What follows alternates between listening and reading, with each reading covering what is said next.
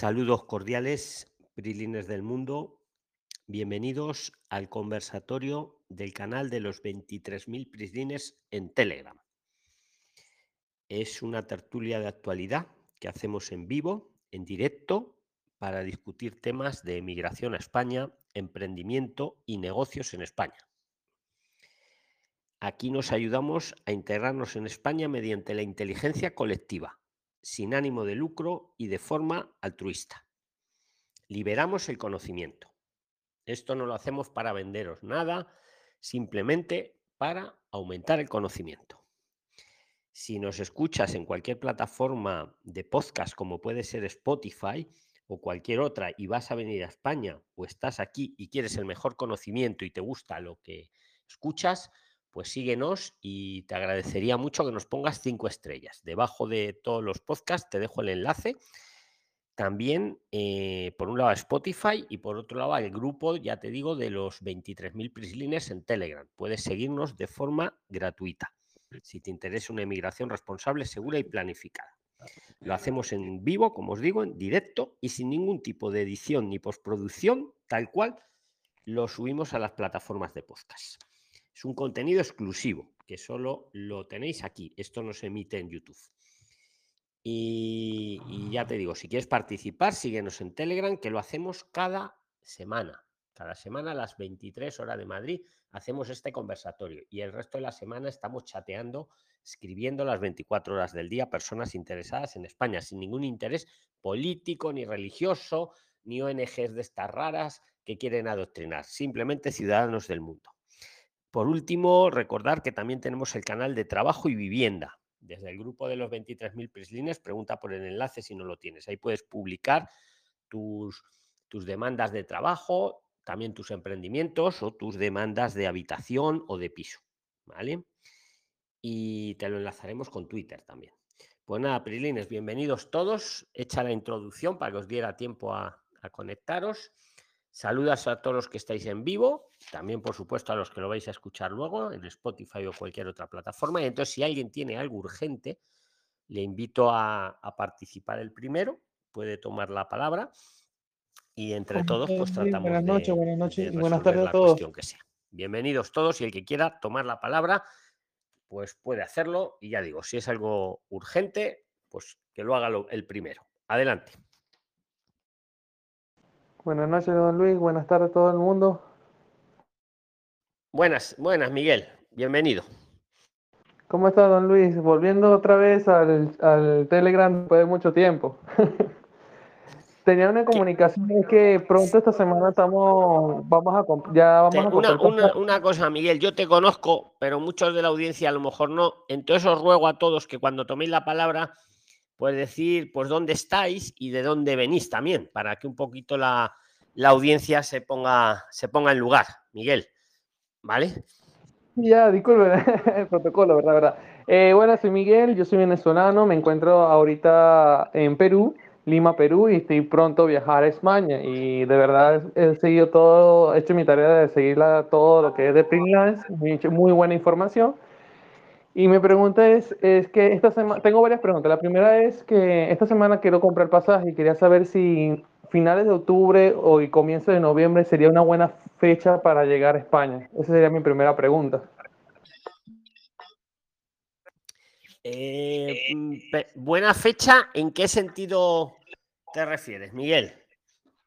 Más que todo para trabajar en B, porque obviamente nosotros vamos a adoptar por, por la protección, la residencia humanitaria de España para los venezolanos.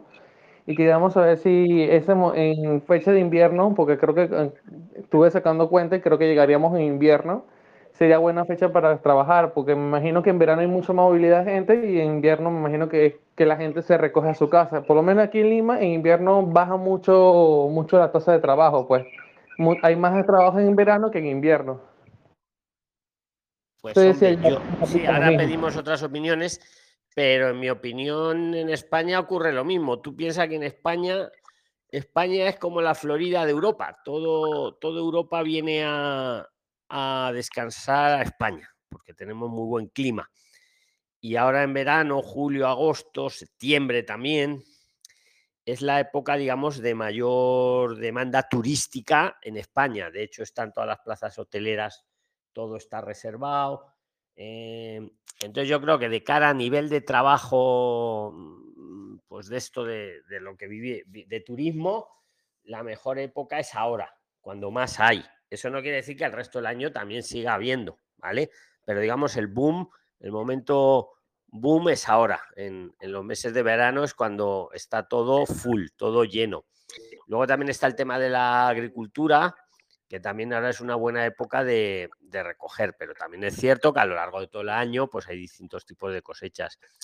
Entonces, si solo piensas en lo del trabajo, pues hombre, a lo mejor ahora sería más, más el momento ahora mismo, pero bueno, eso no te quiere decir que a lo largo de todo el año eh, pues siempre hay, hay cosas que hacer, ¿no? Miguel, no, no es que luego desaparezca, porque eh, España es un país eminentemente turístico porque tiene un buen clima, eh, sobre todo la zona de Andalucía y la costa siempre.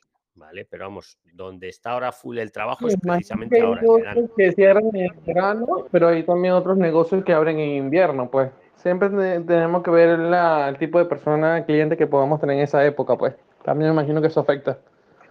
Sí, sí, no, no, te lo, no te lo pongo en duda. ¿Queréis opinarle algo a Miguel de este tema? Brilines, de los que estáis ahora mismo en la sala. Yo quiero opinarle algo a Miguel. Adelante, Genoveva, pero dinos dónde estás, porfi. A todos yo lo pido, ¿vale? Yo, yo soy venezolana, este, estoy en España, estoy en la parte de la salud, en Badalona. ¿Cuánto llevas más o este menos en, España? Más o menos, Genoveva. Apenas llevo un mes, ayer cumplí un mes que llegué a España. Bienvenida, pues adelante, apórtale a, Miguel y lo que tú quieras. Adelante, Genoveva. Miguel, este, lo que hay es que estar muy pendiente cuando se habla de la ayuda del asilo o la ayuda internacional, pues. Este, es que no es tan rápido. Por lo menos ahorita aquí en España se nos ha hecho bastante difícil, más que todo en la parte del Barcelona, eh, donde están las capitales, hasta la misma Madrid, para uno sacar lo que es mm, la cita del asilo. ¿Ok? O sea, no debemos venir con la mentalidad de que eso va a ser algo rápido, sino que eso lleva un proceso y lleva un tiempo. ¿Ok? Yo conté con la suerte de que me pude, este, me pudieron dar el padrón de manera rápida. ¿Ok? Este, pero hay mucha gente que no lo logra tan rápidamente. Entonces no es que vas a llegar y vas a conseguir trabajo rápido, pues, o sea, tienes que venirte con una mentalidad este, que puedes durar tiempo sin trabajar. Sí, por eso que tenemos que estamos, ya tenemos decir como un año planeándolo, pero estamos postergándolo un poquito más para ir con un buen colchón, pues tampoco para ir con una buena, buena cantidad, para estar como unos mínimo unos cuatro o seis meses sin, sin trabajar, pues obviamente buscando otras opciones para tener ingresos, porque si no tenemos trabajo, la plata se fuma de la nada. Claro, de manera, eh, lo que llamamos nosotros aquí en negro, sí, por lo menos hoy yo este, recibí, hice dos entrevistas de trabajo, pues. O sea, para tener un mes apenas aquí en España creo que es bastante. Y me he movido, o sea, ya me he metido en, por lo menos en la parte de mil anuncios que hoy me, me lo recomendaron, me fue muy bien. Este, por lo menos recibí las entrevistas de trabajo entonces, bueno, este, tienes que venirte ya con esa mentalidad. Hola, buenas noches. Muchas gracias de verdad por la información. Y señor Luis, un, una otra pregunta. A ver, ¿quién quiere tomar la palabra? Bueno, Miguel tenía ah, otra pregunta, me parece. Tenías otra pregunta, ¿verdad, Miguel? O ya la hemos resuelto. No, no, no, tengo la última pregunta. Eh, no sé si recuerda que la última entrevista le estaba comunicando que mi pareja y yo queríamos llegar allá hacer un negocio de reparaciones o basta de una, como una sastrería, pues. En ese proceso yo también estaba buscando otro, otros motivos para yo poder trabajar. Yo soy parte, yo veo lo que es parte financiera y bancaria y me he puesto acá legalmente trabajar lo que es envíos de dinero de Perú a Lima y de, de Perú Lima a Venezuela, como viceversa, Venezuela a Perú. Obviamente hace poco ya hice una declaración de impuestos y me están cobrando un impuesto por, por, por pasar el transacciones de una persona natural. Ya la estoy pagando mi impuesto legalmente. Y mi pregunta o sea, en la actualidad digamos que estás haciendo ese trabajo. ¿no?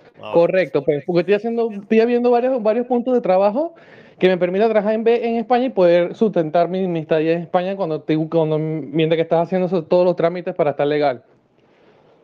Mi pregunta es, ¿qué problema podría tener con, con los bancos allá o, o, o, los agentes de impuestos? Pues porque por lo menos acá ya el banco me pasó la voz, ya me hice la declaración de por qué estoy moviendo tanta cantidad de dinero y a qué me estoy dedicando. Y me vieron todo eso, me vieron el, me vieron el visto bueno y me van a dejar seguir haciendo mi, mi negocio, como así decirlo, mi trabajo, de enviar dinero de Venezuela a, a, a, Perú y Perú a Venezuela. Y quería saber si estando en España puedo hacer lo mismo, de mandar el dinero de España a Venezuela o otro de, España para Perú y viceversa, pues. ¿Qué inconveniente vale, vamos a, tener? por partes. Eh, a ver, bueno, disclaimer legal. Aquí cada uno, que no os lo he dicho, Piriner, da su opinión para que el oyente piense, reflexione y tome sus decisiones. Eso dicho uno. Dicho dos, yo no os puedo aconsejar que trabajéis en B, porque si no a mí los de migración, vamos, me tiran de las orejas. Eso no quiere decir que vosotros podáis hacerlo o no hacerlo, cada uno es responsable, ¿vale? Entonces, que lo, que lo sepáis, yo, no, yo en ningún caso os aconsejo, os podría aconsejar que trabajéis en B. También os digo, hay mucha gente que trabaja en B y se gana bien la vida. Entre otras cosas, por ejemplo, las empleadas de hogar de España españolas y de fuera de España, el 90% trabajan en B. Pero siendo españolas, ¿eh? también, con todos los papeles. ¿Por qué? Porque les renta más. Y eso pues no lo pueden controlar. ¿eh? Entonces, dicho esto, que no digo que trabajéis en B, pero os digo lo que yo veo.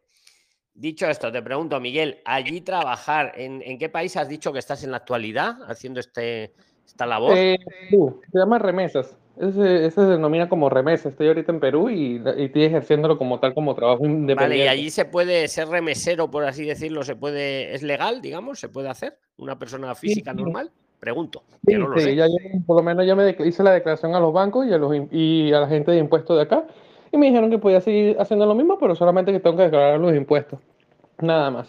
Vale, es que yo me temo que aquí en España, me temo, tampoco tengo aquí la ley en la mano, pero no es tan fácil como allí. Mm, aquí creo que necesitas un montón de permisos, porque es, es como competir con Western Union, para que nos hagamos una idea, con MoneyGram, ¿no? Con, ser remesero, hacer remesas. Yo creo que aquí no es tan fácil, necesitarías, creo, una licencia bancaria, creo. Eh, dicho eso, hay mucha gente que lo hace en la práctica, ¿no? Porque tenéis el contacto en un país, en otro país, pero has puesto el dedo en la llaga. Como empieces a mover mucho dinero, el banco rápidamente te va, te va a decir, oye, ¿y esto qué es? ¿Sabes? Pero yo me temo que aquí en B, o sea, que aquí habría que estar en A para hacer eso, si lo quieres hacer bien. Y por otro lado, necesitaría mucho, mucho permiso. ¿eh? Yo pienso que aquí el tema económico, eso está muy regulado.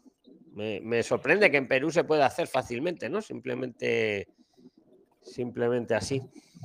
Aquí en B no, no sé, o sea, enseguida el banco te iba a decir, no sé cómo tienes pensado hacerlo en las remesas, pero si va por banco, rápidamente te van a tirar de las orejas, porque tienen a los bancos, vamos, como perros guardianes prácticamente. Buenas noches, don Luis, ¿cómo está? Buenas noches, Adelso. Si quieres aportar algo a ah, Miguel, pues bienvenido al debate. ¿no? Me dijo usted. Sí, sí, don Luis. Eh, justamente estaba hablando con, con, un amigo que ya tiene tiempo acá en, España. Él, envía dinero hacia Venezuela. Pero él envía dinero de pocas cantidades. Hace como 15 días, 20 días, él envió varias remesas fuertes, o sea, Estamos hablando de casi 3.000, 4.000 euros. Y el amigo está en España, ¿no, Adelso? Sí, sí, sí, el amigo está en España. Y él hizo casi 4.000 euros el movimiento de la semana porque también el trabajo es con conocidos, pues con amigos. Y el banco automáticamente lo, lo llamó y le bloquearon la cuenta de una vez.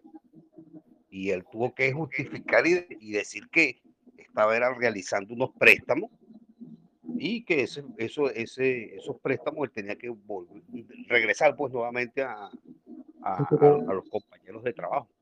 Porque cuando dices que, por ejemplo, estás enviando dinero a Venezuela o que tienes una remesa, eh, finanzas, el, el, ministerio te tiene que compaginar lo que es la autorización tanto de Venezuela con lo que es el CENIA, el NIF, el RIF y compaginarlo junto con, con la empresa acá. Y la empresa por donde yo envío dinero, yo también estuve tratando de averiguar algo con ellos, son demasiado cerrados en, este, en este tema de, de lo que es eh, habilitar o abrir una casa de cambio. Son bastante, bastante cerrados. Te refieres en España, ¿verdad, Delso? Sí, sí, sí, en España, en España. Estoy de acuerdo, o sea, fíjate, has coincidido, escucha Miguel, ha coincidido con lo que, con lo que te he comentado antes de saberlo en la práctica. Aquí no es fácil montar una casa de cambio. Yo pienso que necesitas muchos, muchas licencias. No es por desanimar a nadie, pero, pero eso sí, en redes sociales se ve mucha gente, pues eso, en base a la confianza, mm, haciendo remesas. De hecho, mira, los pioneros que hicieron esto son los chinos. Los chinos jamás mandan dinero a China por banco. Se lo dan aquí a un chino y automáticamente otro chino en China se lo entrega a sus familiares y al revés. Eso vamos, eso es así desde hace ya décadas. Lo hacen en B, evidentemente. Lo hacen en B. ¿Cómo lo hacen? No lo sé. Pero lo que ha dicho Adelso, si lo vas a hacer por banco, el sistema bancario europeo aquí está, vamos, más que controlado, está hipercontrolado. Yo, como te digo, no voy a sugerirte que lo hagas o no lo hagas, pero vamos, yo, mm, la remesa no la mandaría por banco, la mandaría en todo caso vía cripto, en todo caso, para que no me la me lo me pasara esto con el banco. Pero no sé qué opináis. No, está bien, está bien. Voy a buscar también más, voy a hacer más tareas sobre ese tema, cuáles son los permisos que necesitan allá para poder ejercerla, pues más que todo. Me imagino como usted me dice que todo eso tengo que hacerlo en A y buscarlo como usted me dijo que es la licencia bancaria y otras cosas más que me pueden ayudar para poder ejercerlo legalmente allá. Porque eso es lo que quiero, pues montarlo y estar legalmente tranquilo ya. Sí, bueno, te he dicho licencia bancaria o licencia para hacer remesa, no sé cómo llamarlo. Pero algún tipo de permiso, a ver, yo es que no lo veo muy, no veo mucha gente que lo haga en A, me explico, y por ahí deduzco que deben de pedir mucho, mucho papeleo. Entérate, Miguel, desde luego es una buena idea de negocio. Eh, eso, eso está claro que lo es. Ahora, luego los permisos burocráticos no sé cuáles serán, investigalo y, y manténnos informados si puedes, Miguel. Vale, vale la tarea con, Luis. Cuando esté allá, eh, lo publicaré también en la página de Pinlines con, con todo su permiso primeramente a ver si alguien necesita envío para Venezuela o Perú también, pues como estaré, ya tengo cuenta acá y allá, puedo ejercerlo también en Por España. Por supuesto, pues, yo ya sabéis que todos los que emprendáis, eh, siempre que sean negocios lícitos, yo os apoyo. Me da igual que sean de temas de seguros, de remesas, de asesoramiento, eh, de lo que queráis. ¿Vale? Para eso, para eso he hecho las plataformas. Que luego a muchos invitados se quedan sorprendidos, como no se lo creen. No, ni les pago ni me pagan. Lo que os digo siempre. A Miguel, cuando lo tenga montado, yo le, dejaré que ponga la publicidad y ni lo cobraré nada. A ver, ¿quién más quiere tomar la palabra? Y muchas gracias a Delso también por la aportación que ha hecho. Hola, Luis, buenas A ver, Kate. Ah, espera, espera, ha ganado Kate. A ver, Kate, ha sido la primera que ha dicho hola. Venga, Kate. Hola, ¿cómo está, don Luis? Le, le hablo desde Ecuador. Pues adelante, amiga, preséntate para todos y, haz tu aportación, tu consulta. Y los demás, Camilo, nos silenciamos, porque si no os tengo que silenciar yo. Y hasta que luego me acuerdo de volveros a quitar el silencio, porque si dejamos los micros abiertos es un ruido de fondo constante. Adelante, Kate. Hola, soy de Ecuador, Guayaquil. Soy terapista respiratorio eh, del área de la salud. Eh, estoy aplicando ahorita a un máster en Valencia bueno, ya tengo un máster, eh, bueno, tengo un, eh, estuve en la lista para, aplicar un máster en Madrid, eh, fui aprobada ahí, estoy ahorita aplicando otro en Valencia, estoy aplicando a un máster, es de un año, es también en el área de salud. Mi pregunta es, ¿podría yo después llevar a mi hijo? Él tiene 10 años. Entonces, eh, ¿podría trabajar allá alguien que sea de la salud y tenga alguna idea o me pueda dar una luz acerca del tema? Eh, Kate, a ver, la pregunta no, no, la he entendido bien. Sí, en España hay mucho trabajo de tema de salud. Ya, este, mi pregunta es si yo, estando, estando en, en España, podría hacer lo que es reunificación familiar. Solo tengo un niño de 10 años, entonces yo quisiera eh, poder llevarlo, eh, no sé al cuánto tiempo yo podría llevarlo a él para, para, para que se quede. Bueno, mis, intenci- mis intenciones obvias son hacer una nueva vida ya. ¿Y cómo tienes pensado venir a España? ¿Con qué figura migratoria? Ya, este, estoy aplicando a la, a una visa de estudio, por medio de una visa de estudio, eh, un máster en Valencia. Eh, también quisiera homologar allá mi título o, o- o me pareció ver un video en Vale, el de que acuerdo. No, va- vamos a lo importante, a lo del hijo. Eh, ¿Te estás, asesora- estás asesorando a alguien para hacer la visa de estudios o te has visto los vídeos o cómo lo estás haciendo? Ya, he visto los, los videos, estoy preparando todo antes de, antes de comenzar a pedir lo que es mi visa de estudio. Pero, Pero la no gran te está parte- asesorando nadie, ¿no? No, no, no, no. Vale, porque me estaba asustando. Pues si te estabas asesorando a alguien, digo, la han asesorado muy mal a esta señorita. Te digo, le puedo contar? eh, no te han hablado, eh, si has visto los vídeos, Kate, no has visto eh, la figura del acompañante. No los has visto bien, o con boli y papel. Si tú vienes con una visa de estudios a España, tú puedes traer la- a lo que se llama la figura del acompañante, que puede ser tu hijo, por ejemplo, de 10 añitos, y lo puedes traer contigo en el mismo vuelo, en el mismo viaje. De hecho, es muy sencillo. Tú pides la visa de estudios y, cuando te la aprueban, es entonces cuando se pide la visa del acompañante o acompañantes. Y, si te la han aprobado a ti, la otra es súper fácil que te la aprueben. Simplemente hay que demostrar un poquito de dinero, el 75% del IPREM, enseñar, no dárselo a nadie. Con eso te puedes atraer, pues te puedes traer a tu hijo de una. Mm, eh, no hay ningún problema legal o, o- o hay algún tipo de, de trabas si, por ejemplo, eh, o sea, yo estoy divorciada del papá, pero estoy segura de que el papá me va a dar toda la libertad, ya que la abuelita de él está, o sea, la mamá de él está acá en Madrid.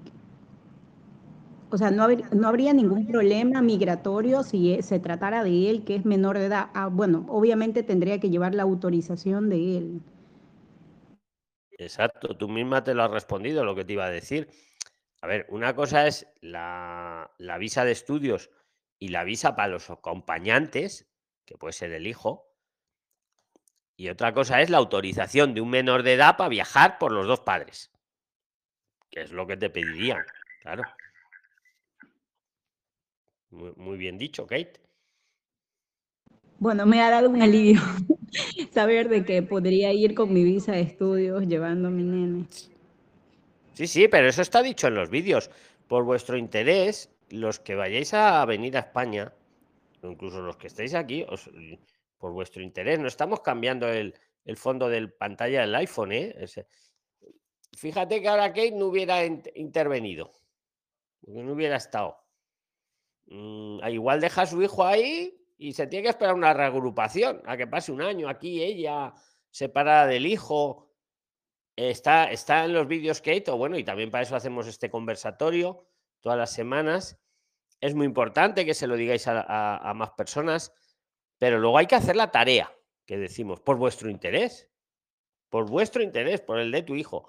Tu hijo puede venir perfectamente con una visa de acompañante, viene contigo en el mismo vuelo y lo que va a necesitar, eso sí, la autorización del, del papá para poder venir a España, claro. Eso es, pero eso es aparte. Pero sí, claro. ¿Vale? Hola, don ¿Alguna Luis, cosita buenas más, Kate? Hola, don Luis. Me he A quedado ver, muy la que ha agradecida. dicho la don Luis, buenas tardes, porque no ha dejado responder a Kate. No tienes más, ¿no, Kate? Pues venga, la que dijo la don Luis, buenas tardes. Hola, yo dije, eh, Hola. eh, Claudia, eh, de- soy de Mendoza, Argentina. Eh, nosotros queremos eh, con una familia amiga poner un negocio allá de pro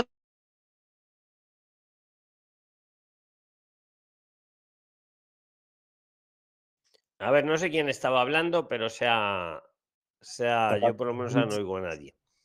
Hola, amigo Luis. Adelante, Delgado, Ah, venga. Ah, eh, amigo Luis, fíjese, una pregunta. Eh, ¿la estancia por estudio computa para residencia? O sea, la, la- visado por estudio computa tiempo para residencia eh, en, en contraposición con la estancia. A ver, buena pregunta porque hay una leyenda urbana por ahí que, madre mía, con los grupos tóxicos y la gente tóxica. La visa de estudios o la estancia de estudios, que son similares, la única diferencia es que la visa se pide estando fuera de España y la estancia se pide en España, por lo demás es lo mismo, no son residencias, le llaman estancias.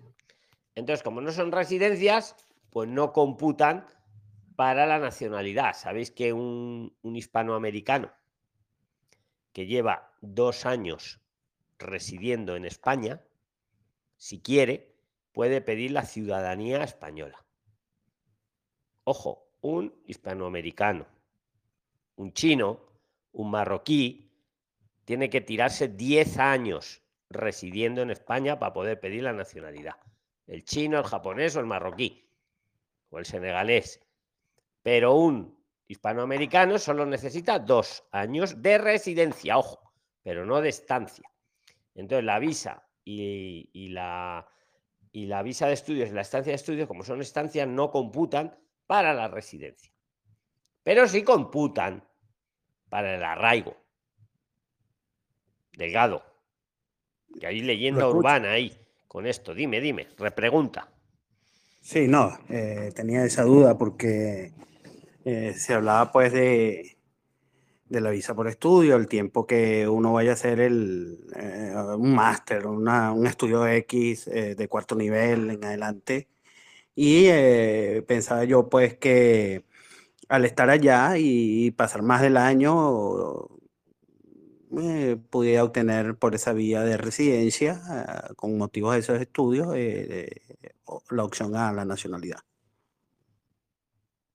No te está computando directamente para la nacionalidad, como te digo, Delgado, porque eh, no estás residiendo técnicamente, como le hablo el lenguaje ¿no? que usa extranjería.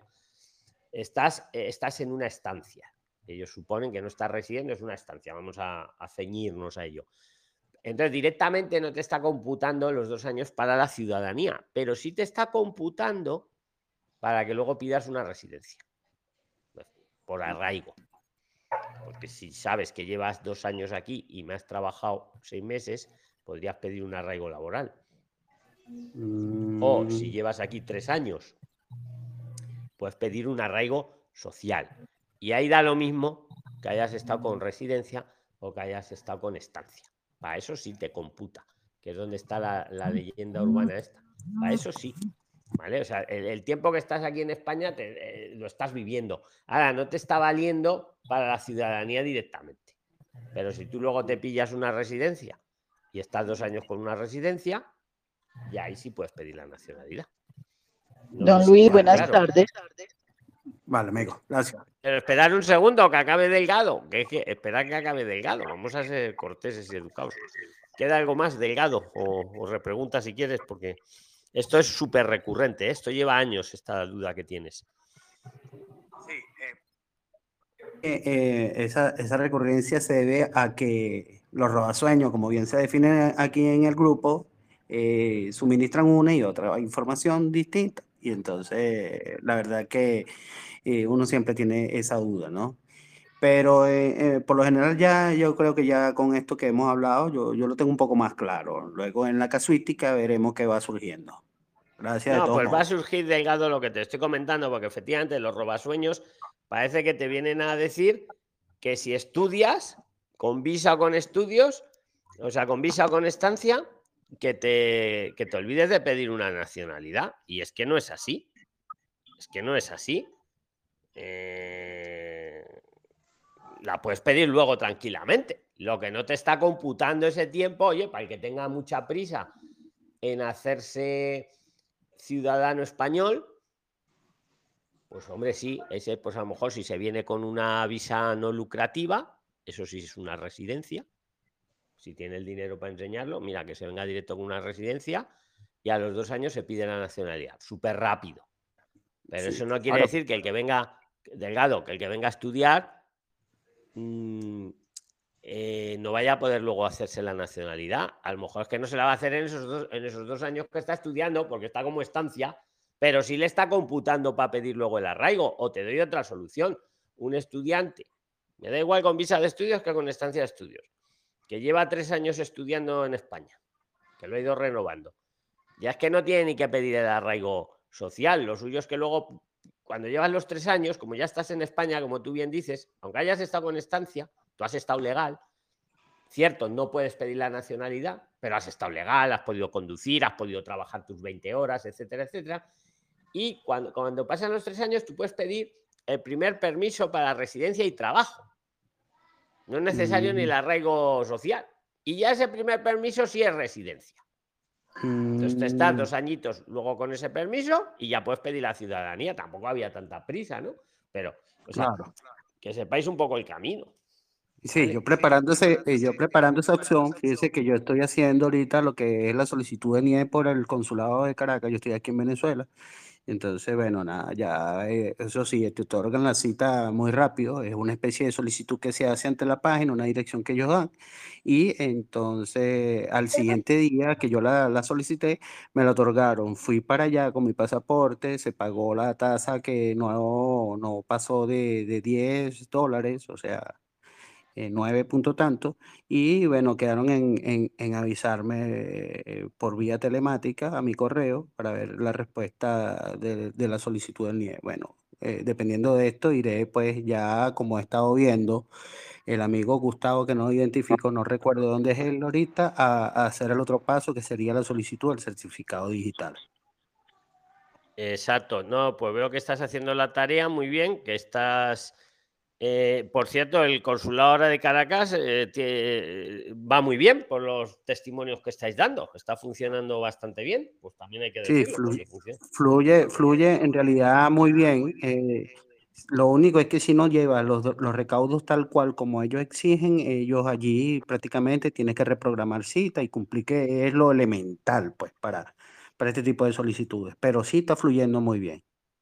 Pues no eres el primero que lo dice y me alegro que, esté fluyendo también ahora. Y efectivamente, lo que te han cobrado por el NIE es la tasa que cobran aquí en España, es, es eso, 9,75, creo que es una cosita así. Pues así es. Bueno, no le quito más tiempo, le doy paso a, a, los otros amigos que tengan otras inquietudes y yo después más adelante estaré comunicándole para ver cómo va el proceso del certificado digital. Don Luis, buenas tardes. Hola, disculpe, yo también tengo algo sobre el estudio. A ver, venga, Valentina, te toca. Consulta. A ver, a ver, esperar, que le toca a Valentina Figueroa. Preséntate, dinos dónde estás. Los demás nos silenciamos para que no hayan ruidos de fondo. Venga, yo también me silencio. A ver, Valentina, venga. Ah, hola, bueno, yo también tengo unas preguntas sobre el estudio. Pero dinos primero quién eres, dinos primero quién eres y dónde estás. Ah, y así todos. Porque es que la audiencia que os oye luego en Spotify oye unas voces. Yo algunos ya os conozco, pero ellos no os conocen. Venga. Ah, ok, bueno, soy Valentina Figueroa, vengo de Venezuela y vivo, estoy viviendo ahorita en Badalona, La Salud. ¿Cuánto llevas más o menos en España? Ah, bueno, hace un rato habló mi mamá, llevamos un mes. Pues adelante. Bienvenida. Bueno, ah, gracias. El día de mañana, el día 13, tengo una cita para homologar mi título de bachiller. Pero lo que quiero preguntar es que si yo voy a pedir el asilo, ¿eso me afectaría en un futuro? Si yo quiero estudiar, ¿me afectaría tener la residencia y luego la nacionalidad? Vamos a ver, porque me hago un pequeño lío. Por un lado, homologar y luego residencia. Cosas, a ver, tú puedes homologar lo que quieras, Valentina, y pedir asilo, ¿vale? Y bueno, tú y cualquiera. No son cosas incompatibles, ¿vale? Igual que uno puede sacarse el NIE y venir de turista, o uno puede sacarse el NIE y pedir eh, asilo, ¿vale? No son cosas incompatibles. O uno puede homologar sus estudios y pedir asilo. ¿Vale? Eso no es incompatible, se puede hacer perfectamente. ¿Vale? Una cosa es el NIE. Bueno, y tengo otra pregunta. eh, A ver, a pero no te he respondido a la primera que has hecho, porque es que tenía estoy varias partes pensando ahí. en la universidad y me tiene estresada. Tenías luego, decías que si puedo pedir asilo, que si la nacionalidad. A ver, repite esa pregunta como era, porque la- como la has mezclado con lo de la homologación. Ah, bueno, si yo pido el asilo, ¿puedo estudiar en una universidad? Sí, Ok. Y esa no se vería como estudiante, sino que se vería como una persona que está residiendo en España y podría optar para la residencia y luego no. nacionalidad. Si tú pides asilo, eh, estás, como le decía antes a Delgado, estás eh, en estancia también. Una persona que ha pedido asilo protección internacional está en estancia en España. No le está computando ese tiempo, no le está computando para la ciudadanía. ¿Vale? Eso no quiere que no, lo mismo que le he dicho a Delgado se aplica ahora a tu caso. No quiere decir que porque pidas asilo nunca vayas a poder ser española. No. Pero el tiempo este que estás esperando tu resolución de asilo, todos los que estéis en esa situación, ese tiempo no es residencia, no lo entienden como residencia, lo entienden como estancia, como el que está estudiando, para que nos entendamos. Estás en España, pero no estás bajo una figura de residencia. Entonces no te está sumando ese tiempo para pedir la nacionalidad en este momento. Eso no quiere decir que en el futuro, por ejemplo, en tu caso o el de tu mamá, vamos a poner que pedís asilo. Pue- Puedes estudiar tranquilamente, todo eso perfecto. Incluso puedes trabajar a los seis meses, vale, pero no es residencia, es estancia. Ahora, vamos a suponer que te lo niegan y te dan, Ajá. como a los venezolanos a la mayoría, te dan, te lo deniegan la protección internacional, pero te dan la residencia. En la misma denegación te dicen, bueno, se lo negamos, el asilo político, tal, pero como es usted venezolana, le damos la residencia en España por razones humanitarias. Ahí sí es una residencia. Ahí empieza una residencia. En ese momento de la denegación, fíjate que parece algo negativo, como eres venezolana, te dan una residencia por razones humanitarias y es una residencia. Entonces ahí sí empiezan a contar los dos años para hacerte luego ciudadana española. No sé si me he explicado o te queda alguna duda, Valentina. Sí, sí, otras cositas. Por ejemplo, ¿qué tengo que hacer para entrar a la universidad aquí en España? Pues tendrás que superar la prueba de acceso a la universidad que quieras eh, acceder. Te, te contacta con la universidad. Generalmente, pues te van a exigir, pues eso, que tengas aprobado el bachiller y hacen una prueba selectiva también, no solo te hacen un examen de acceso. Y luego los requisitos que tenga cada universidad. Eso, lo- el mejor consejo es que lo hables directamente con la universidad o universidades donde tengas un poco puesto el ojo. Y tengo que revali- revalidar algunas materias, o sea, hacer materias que no vi en mi país. ¿O puedo entrar con mi título de bachiller en ciencias así tranquilamente? Pues si te lo homologan, te lo homologan, te vale directamente. Si Ah, ok. eso ya depende de cada. Que vas a empezar de, de cero la carrera universitaria. Pues Luis, sí, disculpe, aquí sí. Ah, espera, que te va a decir algo Adelso. Mete cuchara, Adelso. Eh, yo estoy haciéndole ese proceso al hijo mío. Eh, una vez uno presente la documentación de lo que es la, la homologación del título para inscribirse en la universidad, eh, le recomiendo que solicite de una vez la planilla donde consta de que ya el proceso se inició. Con esa planilla puede inscribirse en la universidad mientras le sale el- el- la homologación del título de bachiller. Ah, Eh, ok. y con eso ya se ya puede incluso inscribirse o para inscribirse en una universidad. Ese proceso se lo estoy realizando yo al, al hijo mío por acá por Guadalajara. No sé cómo si la si eso varía la tasa que hay que pagar en- dependiendo la, la comunidad autónoma donde se encuentre uno, no sé si varía, pero yo por ejemplo le pagué 50 euros al hijo mío y ya yo tengo mi planilla, incluso él está haciendo ahorita, está presentando la preinscripción, pues, está la, pre- la preinscripción de, de la universidad. No varía la tasa. Yo lo homologué la semana pasada Este, lo que sí te recomiendo es que lleve este, el empadronamiento que te lo piden. Yo estoy en Cataluña también. Y en Cataluña cambió algo que yo cuando llegué en septiembre del año pasado, para homologar me pedían el certificado del EGB3. Y ahí no lo pude homologar y ahora no me lo pidieron. Pero la tasa no varía, es la misma. Y cuando presentas este, todos los papeles, te ponen un sello con el número de expediente, que eso te sirve para inscribirte en cualquier institución que te quieras inscribir después. ¿Y qué papeles tengo que llevar? ¿El empadronamiento? Am, ¿y qué más? Empadronamiento, pasaporte, este, lo- el estudio del bachillerato con, los- con las materias de los últimos tres años. Eh, no, lo, eh, perdón, disculpa, este, cada país es diferente. Yo soy argentino, pero te digo lo que me pidieron a mí. El empadronamiento va sí o sí. Sí, como, como es venezolana, tiene que llevar el título de bachiller autentificado, apostillado, Y apostillado, notas, certifica- nota- notas certificadas, apostilladas, autentificadas, Sí. pasaporte, empadronamiento. Creo que eso, eso nada más tiene que llevar. Señor Luis, una en la página de la, de la Generalidad, que ahí te dicen todos los requisitos. Mario, si es del tema, mete cuchara. Ok, mire, este, yo tengo un sobrino que él estudiaba en la Universidad Central de Venezuela, arquitectura. No sé cuál es el caso de la joven porque acabo de ingresar. Y,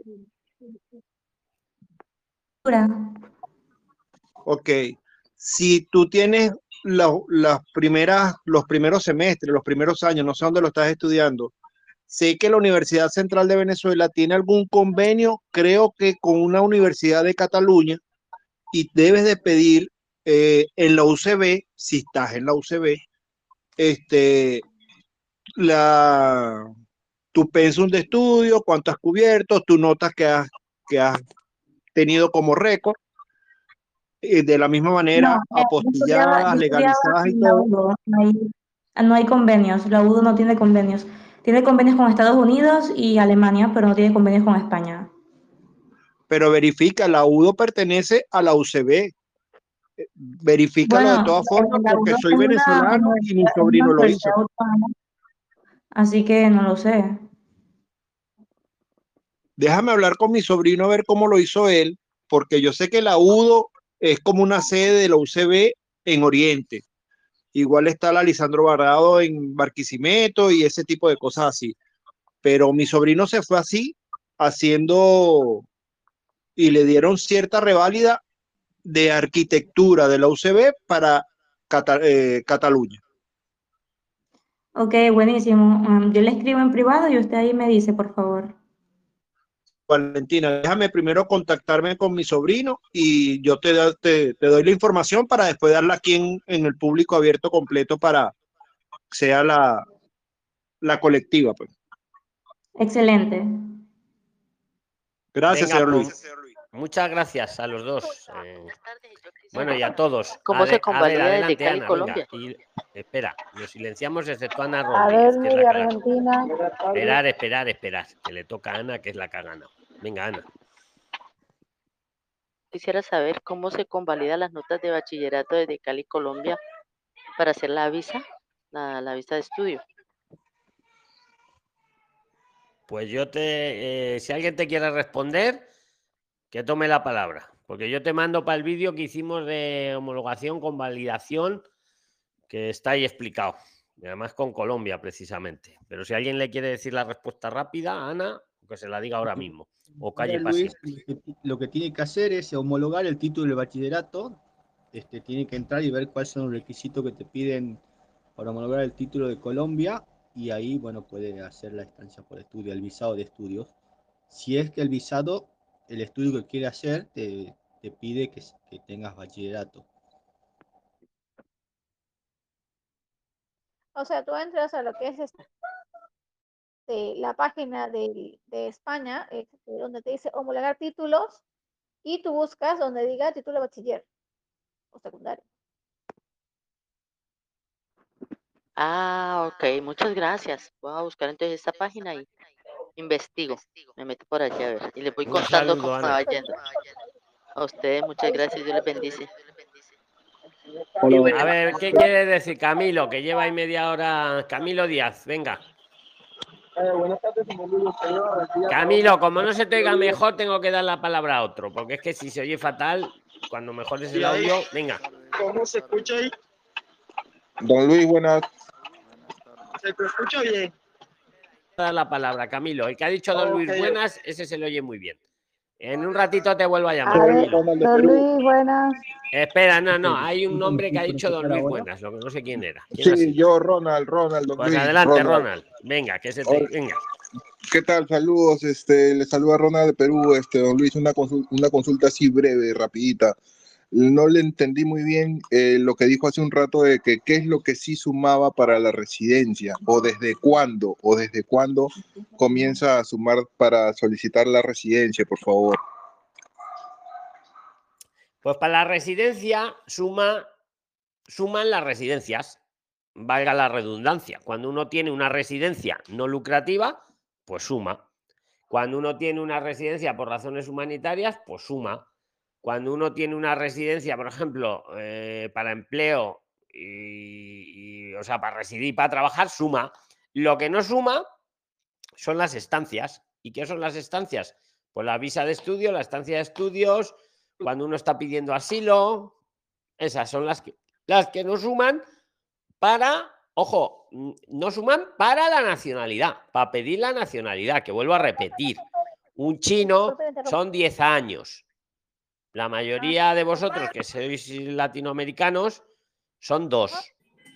¿Vale? Entonces, Don, don Luis, y en, en es este que hay caso mucho lío con esto, no sé, yo lo veo muy claro, no sé por qué os liáis con ello. A ver, dime, Ronald, a ver Es si que- es sacamos que- luz de es esto. cl- claro, es que lo que pasa es que hay algo tan simple, pero un poquito complejo a la vez. El tema es que qué tan conveniente sea a, eh, solicitar el asilo o si no estar solamente los tres años y buscar el arraigo laboral o social, ¿no? Porque de Pues repente, mira, si te voy a decir una cosa. A ver, ya que me lo pones aquí en la lengua. ajá, Cada uno de vosotros que haga lo que le dé la gana. Vamos a hablar claro.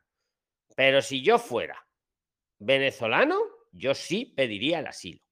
Porque me lo iban a negar y me iban a dar la residencia por razones humanitarias. Si yo fuera colombiano o argentino, salvo, vamos, que lo tenga súper, súper, súper, súper, súper, que voy a ser de ese 2% que me van a dar, yo me buscaba, yo me buscaba una visa, una estancia. Os hablo de lo que haría yo, que hacer lo que os dé la gana. Pero es que os digo una cosa, es que esto no es como hace dos años.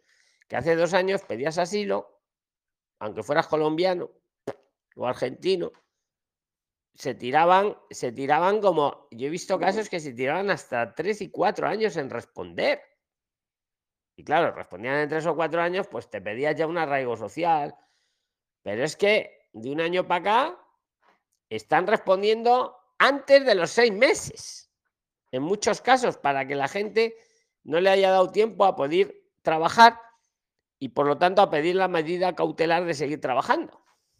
Entonces, si soy venezolano, sí, sí lo pediría, sí o sí, porque me dan la residencia por razones humanitarias. Pero si no, muy claro, muy claro, muy sustentado lo tengo que tener, porque, porque me lo van a denegar muchas veces en, en los, antes de los seis meses y, y me devuelven, digamos, os devuelven al punto de partida. A ver, no se, no se expulsan, no se echan, salvo que uno sea un delincuente, no van a echar a nadie, te ponen la carta, pero no te montan en un avión. Pero es que como, es como volver al punto cero. Es como el que está jugando al parchís y no sé qué, y te vuelves a la casilla de salida. Te encuentras que te has llevado cinco meses y que te quedas irregular y vuelves como para atrás. Mm, valorarlo, valorarlo. Siempre os he dicho, el asilo no es una figura migratoria, eso ya está claro. Lo puedo sustentar muy bien, muy bien. Pensar que es que lo están denegando a la- al 90%, 90 y tantos por ciento lo deniegan. Entonces, dejando de lado un poco a los de Venezuela, que le dan la residencia por razones humanitarias, el resto tenéis que valorarlo muy bien, porque tal vez es más interesante eh, pues es una visa, una estancia. Y si no, pues la, es que te lo van a negar y te vas a quedar irregular. Ahora sí me menos-. ¿Qué opináis de esto? Venga, ¿qué opináis? Hola, don Luis, buenas. El que quiera opinar de este tema, que tome la palabra. Don Hola, don Luis. este, yo, yo creo, yo creo que este, hay una pequeña confusión con lo que es la nacionalidad y la residencia. Hay mucha gente que está confundiendo una residencia con la nacionalidad. Y usted lo está explicando, o sea, Es que tiene que primero ser residente para después pedir nacionalidad. Si no acumulas tiempo de residencia, no vas a poder pedir nacionalidad. Por eso obviamente son cosas diferentes. Oye, ¿quién era el que estaba hablando? ¿Adelso o quién era el que hablaba? Porque yo, yo estaba explicándole, estaba explicando porque la gente está confundiendo lo que es la residencia con la nacionalidad. estoy Entonces, de acuerdo mucha- contigo. Puede ser ese. Pero dime tu nombre, por fin. Adelso. Ah, perdóname, Adelso, es que te he silenciado sin querer. No sabía que eras tú el que hablabas. Los demás nos. Perdóname. No se Eh, preocupe. estoy de acuerdo con Adelso. Con, mm, se confunde la residencia con la nacionalidad. La, la nacionalidad es un español. Un español, eso es la nacionalidad. Y entonces, ¿qué, qué es, lo que, qué es lo que pasa? La- las personas están confundiendo la nacionalidad con la residencia. Mire, si usted tiene dos años con una residencia, usted puede optar a una nacionalidad siendo de, eh, de Latinoamérica, siendo de los- países ibéricos, perteneciente de lo que es a, los países ibéricos. ¿Qué es, lo, qué, es lo, ¿Qué es lo que pasa? Que para optar a una residencia, tiene que tener unos estatus, o puede ser con, con, una, con, con una visa de estudiante, o puede ser con una estancia de estudio. Eso suma para obtener una residencia o por vía arraigo laboral o por vía arraigo social. Y una vez que usted tenga esa, esa residencia por arraigo laboral o arraigo social, es que puede optar los dos años para obtener una nacionalidad. Pero no hay que confundir nacionalidad con residencia. Efectivamente. Exactamente. No hay, no hay que confundir, no hay que confundir la residencia con la, con la nacionalidad. que a efectos prácticos, la nacionalidad, la diferencia con una residencia es que os permite votar a los políticos. A efectos prácticos, digo yo. O sea, bueno, y que no hay que estar luego con tanta renovación y tanta historia, pero yo lo que ha dicho Adelso me, me allano a todo lo que ha dicho. Si sirve para dar luz, ahí ha, ahí ha quedado. A ver, ¿quién toma la palabra? Venga, el primero. Aldo Luis, ¿cómo está? El que, ah, el que ha Yo, dicho a lo yo, Luis. yo. Ha ganado el A que ha dicho a lo Luis. Alguien ha dicho a Hola, lo Luis. Don Luis me tiene. Ha sido John Leonardo el que ha ganado. Venga, John Leonardo, nos silenciamos todos. Y estar atentos al siguiente pistoletazo. Venga, John, Leonardo. Hola, hola, don Luis, ¿cómo está? ¿Cómo me le ha ido? Saludos cordiales. Eh, don Luis, le iba a hacer una pregunta. Eh, mi- Pero dinos dónde estás, John Leonardo, que, que- que al- que muchos no lo sabrán. Eh, ¿Y de dónde eres? don Luis, eh, soy de Colombia, estoy aquí en Madrid.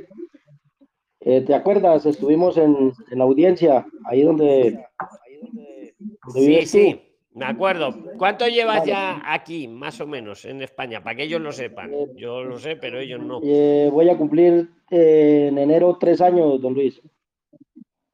¿Y qué tal van las cosas? ¿Sigues con lo de los autos, aquello que me Sí, contaste? señor. John, Sí, señor, todavía. cuéntaselo un poco a ellos para inspirarles, porque yo te vi muy bien, amigo. Sí, sí, sí, gracias a Dios, desde que llegué me ha ido muy bien.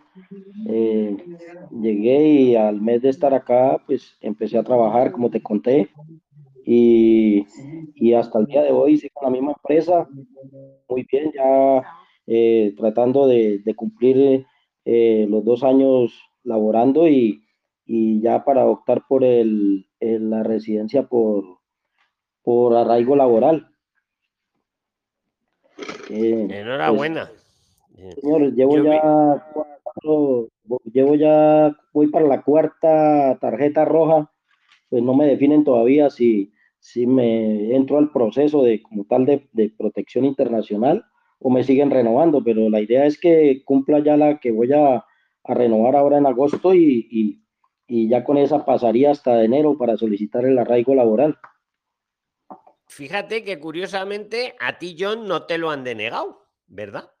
No, señor, no, yo pedí la protección en el aeropuerto. Como te conté, yo soy defensor de derechos humanos. Ah, sí. eh, Sí, sí, entonces, sí, pues yo creo que debido a eso, Debido a no eso me te la- lo. Te lo dieron allí en una, a la una.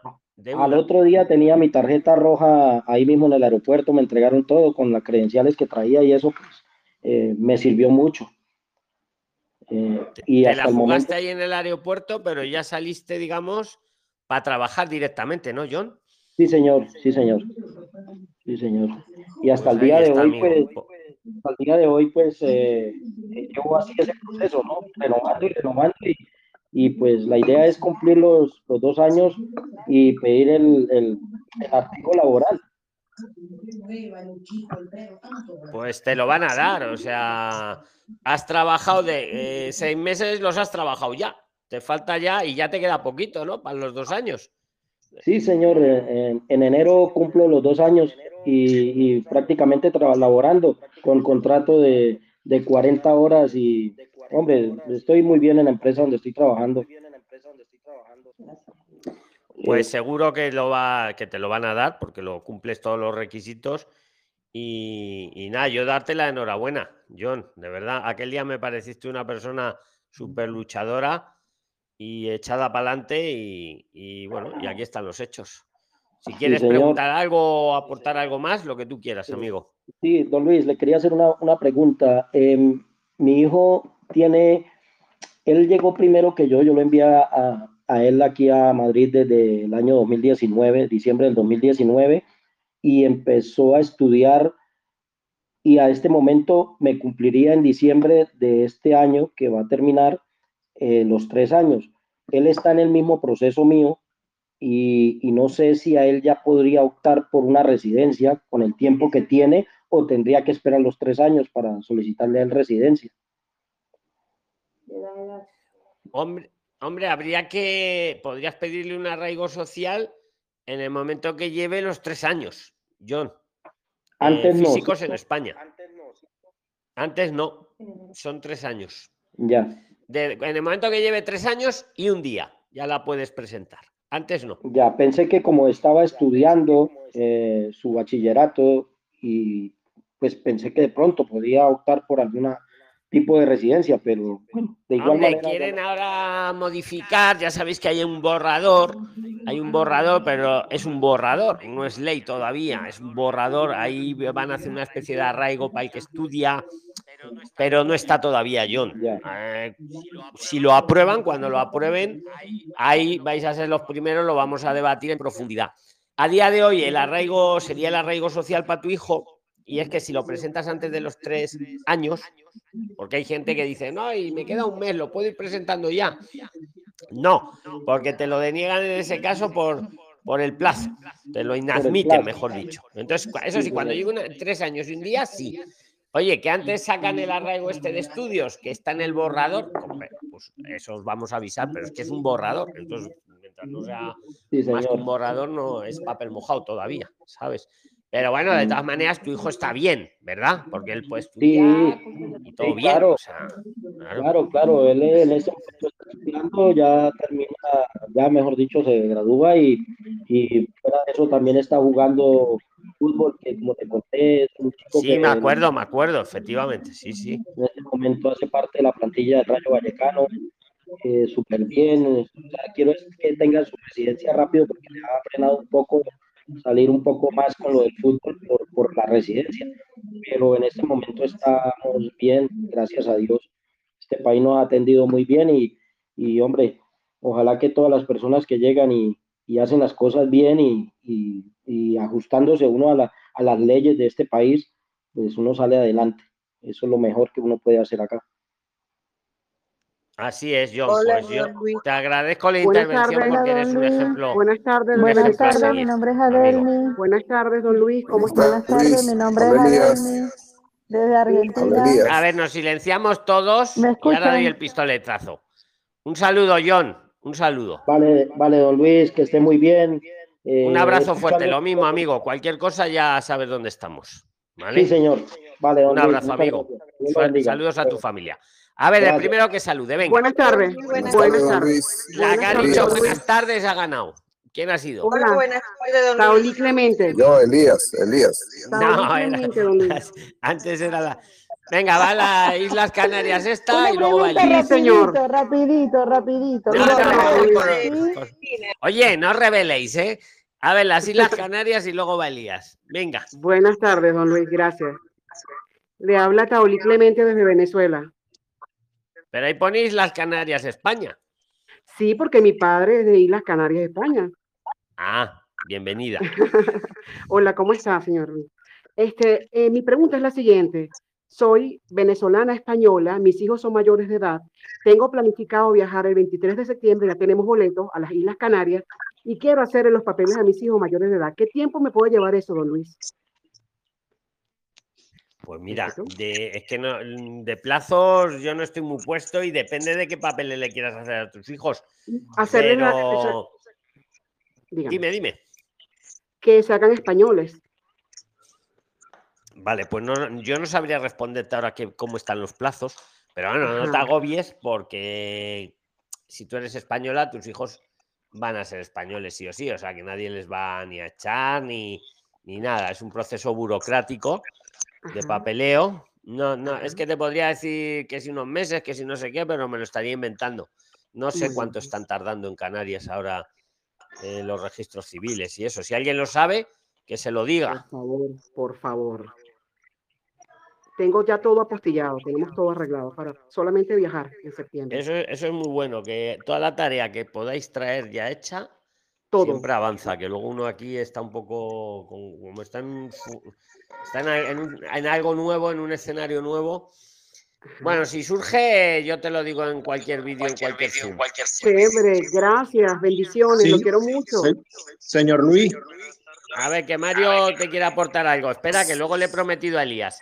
A ver, Mario, apórtala si quieres a tu compatriota. con la compatriota, con la colega venezolana, si ella puede, si está aquí en Venezuela y puede hacerlo desde la, los consulados, yo creo que de una vez lo puede llevar con... No, porque son mayores de edad, Mario.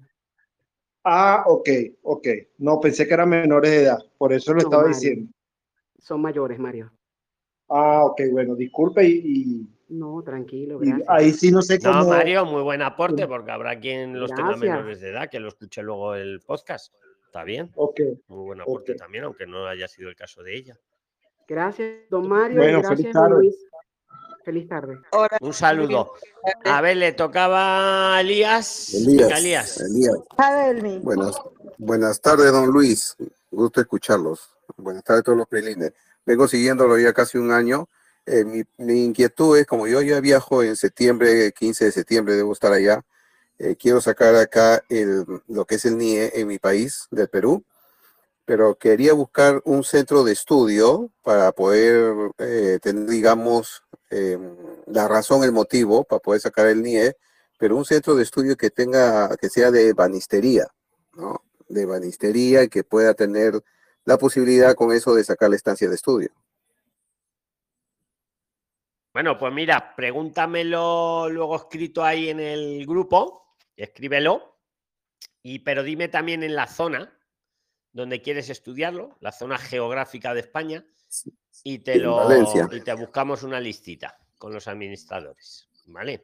O- ok, vale, Tienes que muchas decir que gracias. se banistería y en tal zona de Sí. España, en donde sea, y te lo buscamos. Ahí tenemos el buscador de centros, pero mm, es un poco complicado a veces que lo manejéis, ¿no? No, no está muy... a- no, o sea, es el que hace el Estado, es el propio del Estado, el buscador ese, pero vamos, tú recuérdamelo ahora escrito, escríbelo ahí ahora si quieres y dime la zona y te lo buscamos. Te buscamos un par de Muchas días. gracias, don Luis. Muchas gracias. Buenas noches, don Luis. Venga, Buenas Adelming. noches, don Luis. Ah, Mi nombre espera, es ha ganado Adelming. Adelming y luego va Yubi. Venga, Adelming. Por fin, por fin. Bueno, mi nombre es Adelmi, soy de Venezuela, pero estoy viviendo en Argentina. Yo fui al consulado de acá para solicitar el NIE por el motivo fue para comprar una vivienda, pero no me lo dieron porque me dijeron que tenía que tener algún soporte de España. Entonces le iba a consultar ¿qué podría yo hacer? Porque nosotros nos vamos en octubre, pero vamos a pedir asilo. Entonces quería eh, agilizar lo del NIE por acá, pero me pusieron, me dijeron que no, que tengo que llevar como un soporte de, de España, donde me están diciendo que, te- que necesito el NIE. Y bueno, quería una Hombre, pues yo, a ver, eh, si os ocurre algo, decirla también, pero vamos, yo hablaría con alguna inmobiliaria en España, que hay muchas. mm, Pues ya si vas a comprar la casa, un poco de la zona donde te la quieras comprar, un poquito tal, y les pediría el favor que te hagan una, un email diciendo que necesitan tu NIE para ir mm, iniciando los trámites o algo así. Motivo más que válido, vamos. no, claro, y si, y si no, no compro la, la, la casa, porque lo que quiero es tener el NIE, yo puedo usar Eh, si eso luego para, para el compras asilo, la me va a o no la traer a- compras, a ver que pidas el NIE no te obliga luego a comprar la casa. O sea, son Ah, cosas distintas. Y puedo, y puedo solicitar mi asilo. Sí, claro. Lo, joder, lo he Esto de los grupos tóxicos, de verdad, antiguamente solo estaba en Facebook, ahora se han venido para Telegram. Están por un lado los de las inversiones y por otro lado los que meten bulos. Pedir el NIE no te quita para que pidas luego asilo o para que vengas de turista. mm, Para nada. Lo que va a pasar si luego pides asilo, pues van a ver que ya tienes el NIE, porque te querías comprar una casa por lo que fuera, y ya tienes el NIE, y vas a tener el mismo NIE toda la vida. Y la- si vienes y pides asilo y no tienes NIE, pues te dan un NIE cuando te dan el asilo, cuando te tramitan la solicitud, mejor dicho. Pero no, no es incompatible para nada, porque tú te puedes pedir, eh, planear comprar una casa y, y una vez que estás en terreno seguro aquí en España, pedir el asilo. No, no, no, no tiene nada que ver. No, te preocupes por eso, Delmi. ¿Vale? bueno, Y habla con una gracias. inmobiliaria y que te lo diga por escrito, que necesitan el Ok. NIE para abrirte la ficha de posible cliente o como ellos lo vean. ¿Vale? Ok, perfecto. Un saludo. Muchas gracias. Un saludo. Saludos. Yubi, venga, Yubi Store, venga, te toca. Yubi Store, se te oye muy mal, ¿eh? A ver.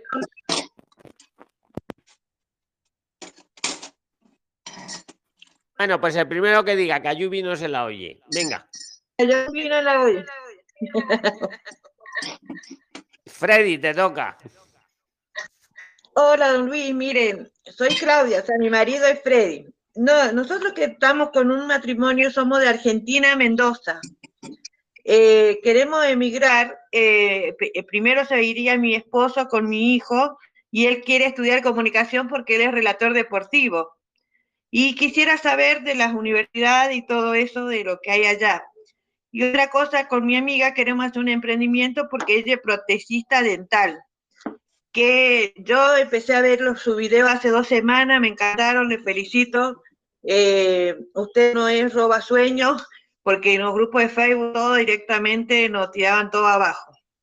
Y acá nos dio la iniciativa como para volver a empezar de nuevo en esto.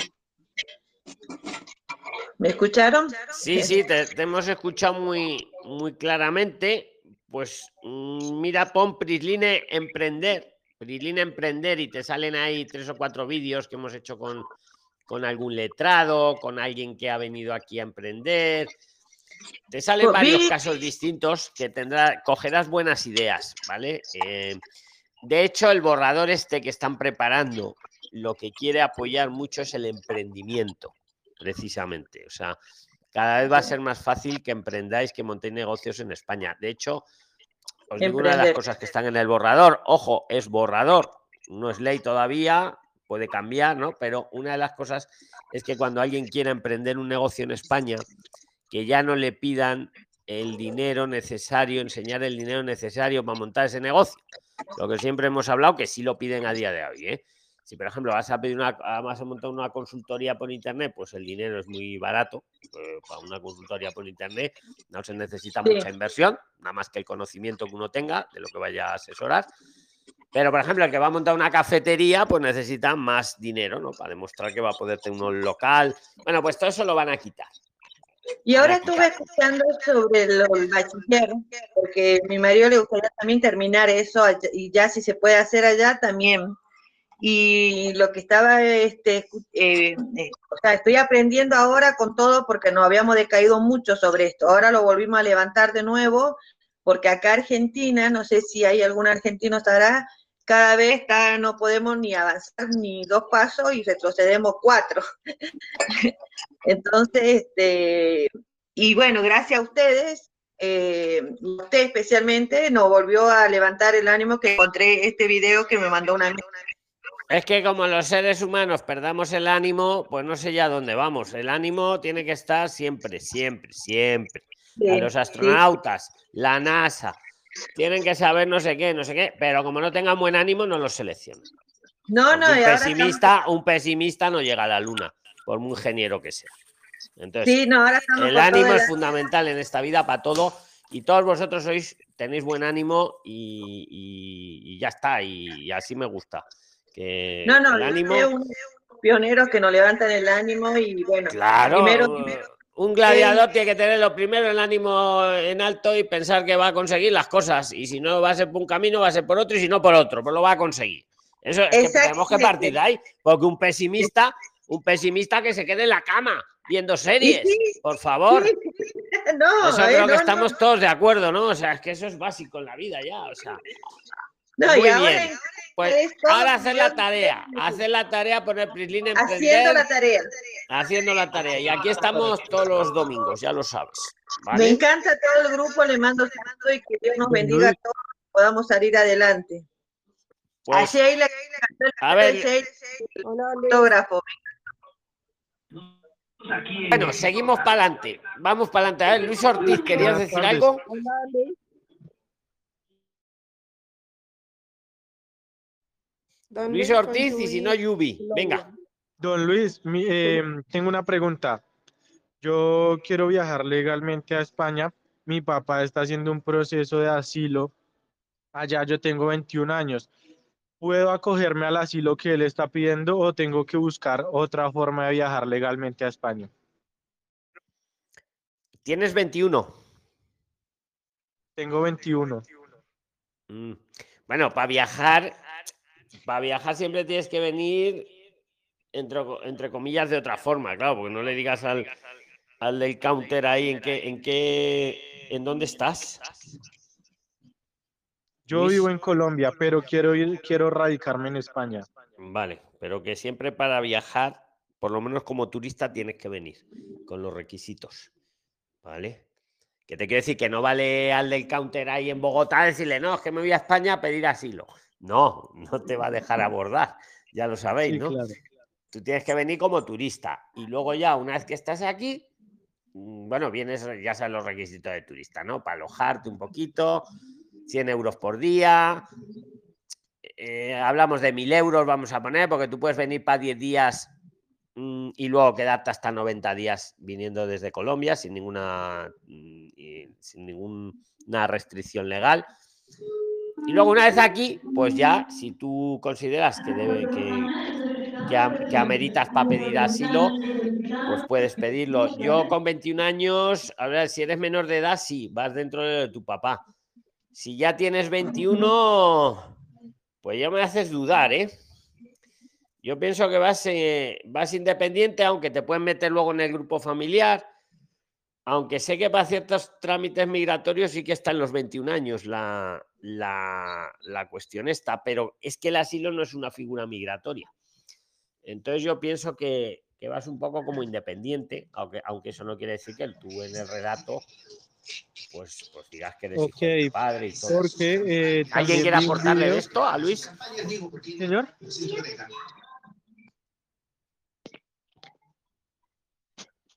Buenas ¿Alguien le quiere aportar algo más a Luis? Luis, ¿tienes algo más? ¿O paso a Yubi? Eh, sí, pues yo vi un video que, que usted grabó con una persona que trabaja en una constructora acá para uno conseguir trabajo como peón o algo así desde acá y luego migrar. Pero el video es un poco viejo, no sé si aún pueda usar esa forma para poder migrar a España. No, no ha cambiado gran cosa, al revés. Bueno, tendrá dos años ese vídeo con Jennifer, la que trabajaba en la constructora, ¿te refieres? Sí, Sí, sí, con ella. Una gran persona, trabajaba en una gran constructora, bueno, y sigue trabajando. Todos los tips que dio ahí son válidos.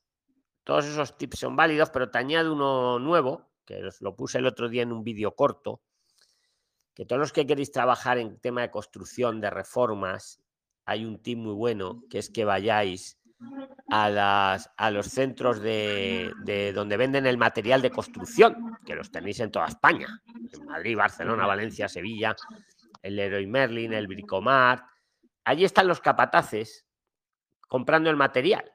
Ahí hacéis networking con los capataces. Ese es un buen tip y de hecho, pues alguno de vosotros que os lo he dicho, me habéis escrito luego rápidamente, oye Luis, pues tenía razón, pues ya estoy trabajando, no sé qué tal. O sea, ir a los, a los centros de venta de material de construcción y ahí vais a, a ver a los capataces de las, de las obras, de las reformas. Ese es un tip y todo lo que hablamos en, en, en, los dos vídeos que hicimos con Jennifer, Priscila de construcción y te salen, sigue siendo igual válido, Luis. No ha cambiado nada, al revés. Ha cambiado que ahora hay mucha más trabajo en ese tema, porque con la inflación, todo el que tiene dinero en España lo está invirtiendo o bien en, en hacerse una casa o en reformar la que tiene. Porque lo que no quiere es dejar el dinero en el banco, que en el banco cada vez vale menos el dinero. Entonces lo está la gente gastando en reformas y en construcción nueva. Entonces, por lo tanto, hay mucho trabajo ahora en ese rubro. Porque la gente el dinero le quema en las manos y lo invierte. Lo invierte en su casa o en una nueva casa. Y eso genera, ¿vale? Que lo sepáis. Esas son las dos novedades que hay. Lo de los centros de construcción y que ahora hay más trabajo en ello, Luis. ¿Vale? Ok, perfecto, gracias. Un saludo, amigo. A ver, Yubi, a ver si ya te oímos bien. Venga, Yubi Store. Don Luis, bueno, le quería hacer como un aporte pequeñito a la compañera de Canarias. Y es que como los hijos ya son mayores, para que ella pueda hacer como eh, el empalme, eh, la empalmación directamente con la tarjeta comunitaria de ella, debe conseguir un contrato laboral a los hijos, ¿sí? Para que puedan, digamos, primero tener el trabajo, primero tener un contrato y luego ya poder manejar el tema de la tarjeta comunitaria. Perfecto. ¿Algo más, Yubi? No, era eso. Pues muchas gracias en nombre de, de todos. Gracias, Yubi. enriquecemos la inteligencia colectiva y mira, ella te está dando las gracias también. Gracias. Venga. ¿quién toma la palabra? El que gane. Hola. Adelante, Hola. Miluska, has ganado. Hola, ¿cómo están? Buenas noches. Eh, Luis, eh, a ver, voy a prender la cámara. Prende la luz un ratito. Eh, quería No comentarles. te preocupes por la cámara. Aquí está, aquí si quieres solo con la voz se puede. Sí, sí, eh, hace mucho que quería com- comentar con ustedes. Eh, yo soy peruana, vivo, viví en Argentina tres años y de Argentina me vine acá a España con mis tres hijos, yo sola. Entonces, este, me vine ¿Qué edades frente tus hijos? 15, 12 y 9. Y, eh, Adelante, y adelante. Sí, sí, y entonces nos venimos acá, tengo una cuñada que está acá en la isla de Mallorca y nos venimos para acá. Fue algo riesgoso, tuvimos tanto miedo, pero eh, mi esposo tuvo más tiempo de seguirte en la página de Prisla y él era el que me daba los tips de cómo tenía que ser, de qué, qué cosas tenía que hacer y todo lo demás. Entonces, este, mi esposo sí se tuvo que quedar todavía en Argentina y yo me, me vine con mis hijos, ¿no? Tuve percances, miedo, todo, pero pude lograrlo. Eh, tuve que sacar un pasaje en una agencia de viajes en Argentina, que se me hacía muy difícil sacarlo porque en Argentina con toda la inflación, creo que cada pasaje que sacaba me sacaban un porcentaje para el Estado y me era difícil, o bien con Y, y he tarjeta, oído, y- y corrígeme si no es así, que ahora y no te dejan pagarlo a, a cuotas, ¿no? Que lo tienes encima que No, pagar todo de golpe. no lo de... Sí, sí, así es, así es. Entonces todo eso se nos complicó. Entonces el, eh, eh, mi esposo, como trabaja para una parroquia, ellos eh, nos ayudaron en pagar. Entonces fue mitad pagado con efectivo y la mitad con tarjeta. Y entonces él tuvo que, el, jefe tuvo que, a- a- como se dice, ayudarnos en esa parte, ¿no? Y, y lo pudimos sacar. fue en Almundo, allá en, en Argentina. me fui a averiguar a la agencia si recibía efectivo y me dijo que sí, lo puede hacer en efectivo, lo puede hacer en tarjeta, pero me convenía eh, hacerlo así de las dos formas, con tarjeta y efectivo, cosa que me hacían como que un descuento supuestamente, ¿no? Y ahí también saqué mi estadía de hotel, eh, mi seguro de viaje y así pude venir. Tuve un percance con el- mi hijo mayor, con lo que es el permiso, porque el papá de él está en Perú y de mis otros pequeños estaba conmigo en Argentina. Entonces yo decía, Dios mío, ¿cómo hago ahora para pe- pedirle permiso al papá? Porque vio que somos separados hace mucho, entonces eh, ¿Y yo cómo, tuve que cómo hiciste, Miluska? eh, tuve- me ayudó mucho la familia de él, o sea, la hermana de él, el sobrino lo ubicaron. Entonces él eh, me hizo un permiso allá en Perú, fue al, al notario, como se dice, el escribano, y de ahí fueron llevándolo al, a la escuela de abogados y recién en relaciones exteriores, y me lo mandó. Y el papá de mis hijos en Argentina, fuimos a la localidad Argentina donde vivíamos, allá en San Isidro, solicité un turno, me, me dijeron lo que tenía que llevar y lo hizo. Pero entonces yo sentí el temor de que de repente a mi hijo con ese permiso de Perú no me lo iban a dejar salir de Argentina porque nosotros somos residentes en Argentina, tenemos el DNI argentino. Entonces pregunté en migraciones, fui con el permiso de mis hijos menor y pregunté en migraciones en Argentina para pues, no tener ningún problema a la hora de salir con mis hijos. Y me dijeron que el permiso de los menores estaba bien, pero el permiso del mayor no, porque él ya es residente argentino y que él tiene, el papá tiene que ir al consulado argentino en Perú y allá tramitarme el permiso.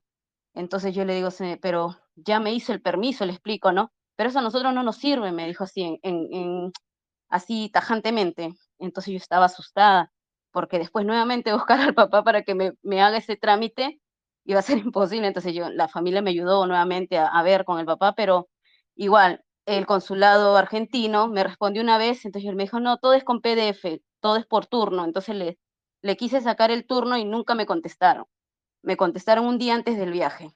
Y yo igual le dije a- apurados al, al papá de, a la familia del papá de mi hijo que me manden que sea el permiso que él ya sacó. Y con ese permiso lo voy a tratar de sacar a mi hijo porque él también es peruano, ¿no? Y de repente por ahí puede salir así, sin problema. Entonces, este, ¿cómo se llama? Y salimos. Eh, yo le digo, bueno, será la verdad, yo siempre me encomendé en Dios. En nombre de Dios saldremos, dije, porque yo me quería ir con mis tres hijos, pero a la vez tenía el temor de que el mayor se quede porque no me lo iban a dejar salir. Y eh, sí pasamos, pasamos por migraciones en, en Argentina y el señor desde que vio el permiso me dijo, este permiso está medio complicado. Y yo estaba con nervios porque dije, Dios mío, no me lo van a dejar sacar. Pero ahí fue la, la astucia de mis hijos pequeños, más pequeños, ¿no? Que decían, se nos va a pasar el avión, se nos va a pasar la... Mamá, ya es tarde. Y entonces ya en sí ya estábamos con la hora. Y el de migraciones no dice, ay señora, este, pero han tenido que venir temprano. Yo le digo, señor, estamos desde las 3 de la tarde, el vuelo es a las 7, le digo, y nos hemos demorado en los trámites porque nos dieron mala información, le digo así. Ah, bueno, entonces esperen un momento que tengo que revisar todo porque son cuatro pasajes. Entonces son cuatro de, este, pasaportes que tengo que revisar. Entonces, este, yo e- estaba temblando, o sea, igual no notaba mi nerviosismo porque yo hablaba con mis hijos y mis hijos ahí hablando, señor, señor, disculpe, usted sabe cómo son los niños, que ya tendrán niños, me, me entenderá, o sea, hablándole así. No, me dijo, no te preocupes. Entonces ahí cuando ya le dijo, ponte a mi hijo, le dice, este, lo llamó por su nombre y le dijo, ponte en la cámara para tomarte la foto, porque le toman en migraciones la foto. Entonces ahí pude, como dice, respirar, porque dije, Dios mío, le tomaron la foto, quiere decir que lo van a aceptar que salga. Y de ahí le, le hicieron lo mismo con los demás y ya estábamos felices. Yo lo llamé a mi esposo, ya, nos, ya, lo, ya pasó, ya, ya podemos, ya vamos a viajar contentos porque ya estábamos en sala de embarque. Madre mía, menos mal. Y, y entonces eh, el otro lío fue cuando llegamos a Perú, que yo no sabía porque fue con escala de Perú, de, em, salimos de Argentina a Perú y de Perú a, a Madrid, a España, con otra aerolínea. Entonces yo le digo, señorita, ¿cómo hago? Me han dicho que no tengo que salir del aeropuerto porque si salgo sal- pago una penalidad nuevamente al entrar de, de 50, 32 euros, de 32 dólares cada uno. Le digo, somos cuatro. Y me dijo, no, me dijo, si tú sales de, del aeropuerto vas a pagar penalidad y vas a volver a hacer todos los trámites que hiciste en Argentina nuevamente. Ah, dije, no, ya se me complicó en, en, en Argentina para poder que mi hijo se registre, no quiero tener otro problema acá más. No, dije entonces no salgo. Claro, la familia de mi hijo estaban ahí esperando verlo y todo, pero no pudimos. Pero para eso en, Perú nos daban mala información, porque las señoritas ya nos estaban haciendo salir por migraciones. Pero yo me percaté le digo, señorita, ¿esto es migraciones? Sí. Señorita, yo no puedo salir por acá. No, señora, usted, pero la salida es por acá. Sí, pero le, le recuerdo que yo tengo un vuelo con escala. y a mí me dijeron que yo no puedo salir del aeropuerto. Y me tuvieron media hora parada ahí, porque me dijeron, no señora, pero usted tiene que, no, voy a llamar a mi supervisora, voy a llamar a... otra". Yo estaba así aturdida, decía, pero ¿qué hago? Entonces me paré ahí y dije, no, yo no puedo salir y no puedo salir. No, es que como salgas, lo que tú has dicho, tienes que volver a pasar Sí. migraciones otra vez allí. Y sí, Madre entonces mía. yo decía, entonces yo decía, no, si yo salgo voy a tener que volver a hacer todo el trámite que me duré como dos horas porque no me sabían explicar. Dije, no, no salí, no quise salir, entonces yo me paré ahí con mis hijos y dije, no salgo. Y después vino una señorita encargada, me dijo, mire señora, pase por acá de una vez zona de embarque y espere arriba, en zona de embarque su vuelo mañana, porque mi vuelo, yo llegué a Perú diez y media de la noche y mi vuelo a Madrid era recién al día siguiente, siete y cuarto de la noche. O sea, no hemos estado casi un día entero en el aeropuerto. Y, y estábamos así, mis hijos aburridos, durmieron en la silla, no, no pensé que iba a ser tanto un caos, la verdad que, fue algo tan, una experiencia bien, bien complicada, porque no pensé que ellos iban a pasar todo eso. Entonces, cuando yo subo al avión de Perú, ya nos pasamos y todo, y la señorita antes de entrar, a- de darme el, ticket para pasar al avión, me dice, ¿para qué? Este, ¿cuál es su, eh, cuál es el motivo del viaje? Me dice España. Y le digo, por vacaciones. Ah, bueno, ¿por cuántos días se quedan? Y ella me comenzó a hacer las preguntas. Le expliqué, ¿no? Yo me quedo por ocho días, no, por, sí, por ocho días, le digo así, tengo hospedaje de hotel y todo, tengo el seguro de los chicos. Ah, bueno, bueno, me dijo así, me hizo pasar. Pero en- dentro del avión había una señora que se pone a hablar, ay, a mí no me pusieron mi sello de salida en, mi pasaporte. Entonces yo de ahí digo, ¿qué? Yo ni cuenta me di que si me pusieron o no el sello. Yo emocionada cuando le, le- le dieron el permiso, me, me dieron el pasaporte y la foto de mi hijo y dije, ya está emocionada, pero no me percaté si me pusieron el sello de salida. Y no sé cómo agarro mi cartera y comienzo a buscar los pasaportes y los miro. Y de verdad a mí en Argentina no me pusieron el sello de salida, ni de mí ni de mis hijos. Entonces yo, no le miento, ese día me puse a llorar en el avión, llorando todo el rato en el avión porque dije, Dios mío, no me van a dejar entrar, porque si no tengo un sello de, salida de Argentina, no me van a dejar entrar. Decía, yo lloraba porque, y le preguntaba a una señorita, señorita, ¿es obligatorio o ya no? No, me dice, sí, porque yo siempre viajo y a mí siempre me ponen mi, mi sello de salida y mi entrada. No, dije, ¿por qué no me di cuenta? Y estaba llorando porque dije, tanta inversión, mis hijos, todo lo que habíamos pensado, ¿no? Pero este, gracias a Dios, no pasó todo lo que yo me imaginaba. Llegué primero, de frente nos pusimos en fila, tratamos de buscar a una chica que tenga una cara más, más buena gente. En Barajas dice, ya, ¿no? en Madrid, ¿verdad? Sí, en Madrid, ya en Madrid. Entonces, este, pero al costado mío había un chico que había entrado una chica sola y ya la, y ya la, la habían mandado para el lado de policía, creo. Se salió de donde le ponen el sello y se fue para el otro lado. Y cuando volteo, había una señora con niños. Y dije, no, dije, Dios mío, no vaya a ser que nos estén dejando entrar a niños. Y estaba así, asustada. Pero a la vez me tuve que controlar, me- o sea, trataba de disimular igual. Y yo llego y la señorita de frente me mira y me dice, ¿usted es la madre de los chicos? Sí, le digo. Y me dice, este, eh, ¿a qué ha venido a Madrid? Yo le digo, "De- estoy de turista. Y me dijo, este, ah, vacaciones, sí. Y me dice, este, ¿va a quedarse en algún, este, en un sitio, algún familiar o eso eh, tiene reserva de hotel? Sí, yo tengo reserva de hotel. Y entonces yo tenía todo de al mundo como me había dado, pero se lo mostré así de lejos, ¿está? Y me dijo, está bien, me dijo así nada más, no me preguntó más nada, me selló los pasaportes y me dijo, bienvenido a España. Y me pasé con los chicos tranquila. Yo pensaba que me regresaban porque no tenía el sello de salida, estaba temblando. Nosotros cuando nos sellan nos pusimos felices, ya saliendo, buscando la maleta. Un primo de mis hijos, de mi hijo nos esperó y nos abrazó fuerte y nos dice, qué suerte, porque hay mucha gente que nos están dejando entrar y no sé qué. Pero gracias a Dios tuve mucha suerte. Enhorabuena, enhorabuena. Eh, Original Black creo que te quería decir algo porque él va a traer a, a su, a su hijita, creo que es desde allí. ¿Qué querías decir, Original? Adelante, Tribilín Mayor. Sabes que ayer eh, hablaba con una colombiana que fue allá a la peluquería y me hizo una historia parecida a esa que. oh, Tú vas a traer a tu hijita, ¿no? Desde Argentina o no? Sí, sí, sí, correcto, correcto. Aprovecha y pregúntale a Miluska que acaba de llegar de allí. Ya has oído el relato. Pues sí, escuché la mitad, escuché la mitad. Pero quería agregar esta partecita. Pues te has perdido lo más interesante. Luego lo escuchas que se queda todo grabado. Adelante. Estaba en, cien- estaba en el 100 montadito, estaba en el 100 montadito. Pero bueno, quería aportar esta parte que creo que le puede interesar a algunos. Y antes de ayer hablaba con una clienta que fue al, al segundo negocio y que vino de Colombia y a ella, ¿sabe lo que están haciendo? Le están quitando el celular a la persona en, en- en el baraja. Le piden el celular. Y ella me comentó que le preguntaron que si tenía alguien conocido. Ella dijo que no. ¿Me préstame su celular? Sí, desbloquéelo. Lo desbloqueó. Ella había borrado algunas conversaciones, pero se le quedaron algunas. El celular como que lo ponen, no sé, me dijo ella, en una especie de escáner, donde sale todo. Y le preguntaron otra vez, ¿seguro que usted no tiene nada, nadie acá? Sí, sí, tengo una, una amiga. Dijeron, para la próxima, diga, diga la verdad. Y la reserva que tenía, se dieron cuenta que estaba caducada el mismo día que llegó. Y bueno, y parece que Dios andaba con ella y la dejaron pasar, pero le dijeron, siempre diga la verdad. Y en cuanto sí. a lo de mi hija, ella vendría con, con su madre y tiene un permiso. Yo le dejé un permiso en Argentina que permite viajar a los padres solamente. Y nada, y, y yo no voy a hacer carta de invitación, calculo que si el permiso, como ya usted sabe, después de agosto, ya yo creo que lo cumplo, cumplo los requisitos para hacer un permiso. Un permiso no, ¿cómo se llama? Una, una carta de invitación. Eh, pero lo puse para octubre, compré el vuelo para octubre y nada. Lo que voy a hacer es que voy, ya le compré los vuelos, le compré el seguro de viaje. ¿Los has encontrado económicos al final? Sí, sí, lo que estoy haciendo es que estoy comprando una ida y voy a comprar una, una vuelta. Voy a hacer un- una tramullada ahí, porque creo que podríamos, no sé, si en dos o tres meses llevar a mi hija a conocer su tierra, su isla.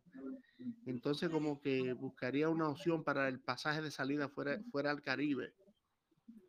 Aunque se vaya con la madre. Se vaya con la madre. Pero Buena idea, buena idea, pero- buena idea.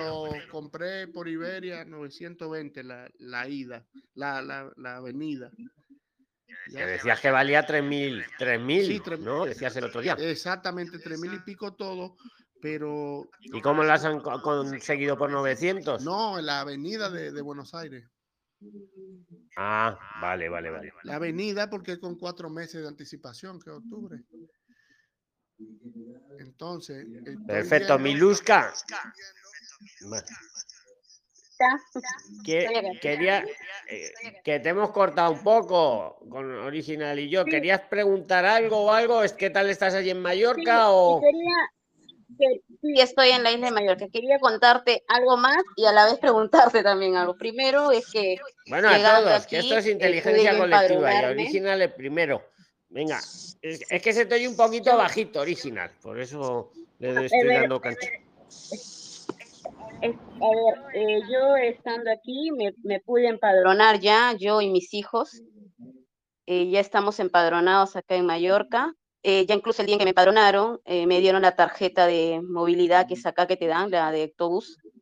Y este, el día martes tengo ya mi turno para lo que es sanidad, para la tarjeta de sanidad.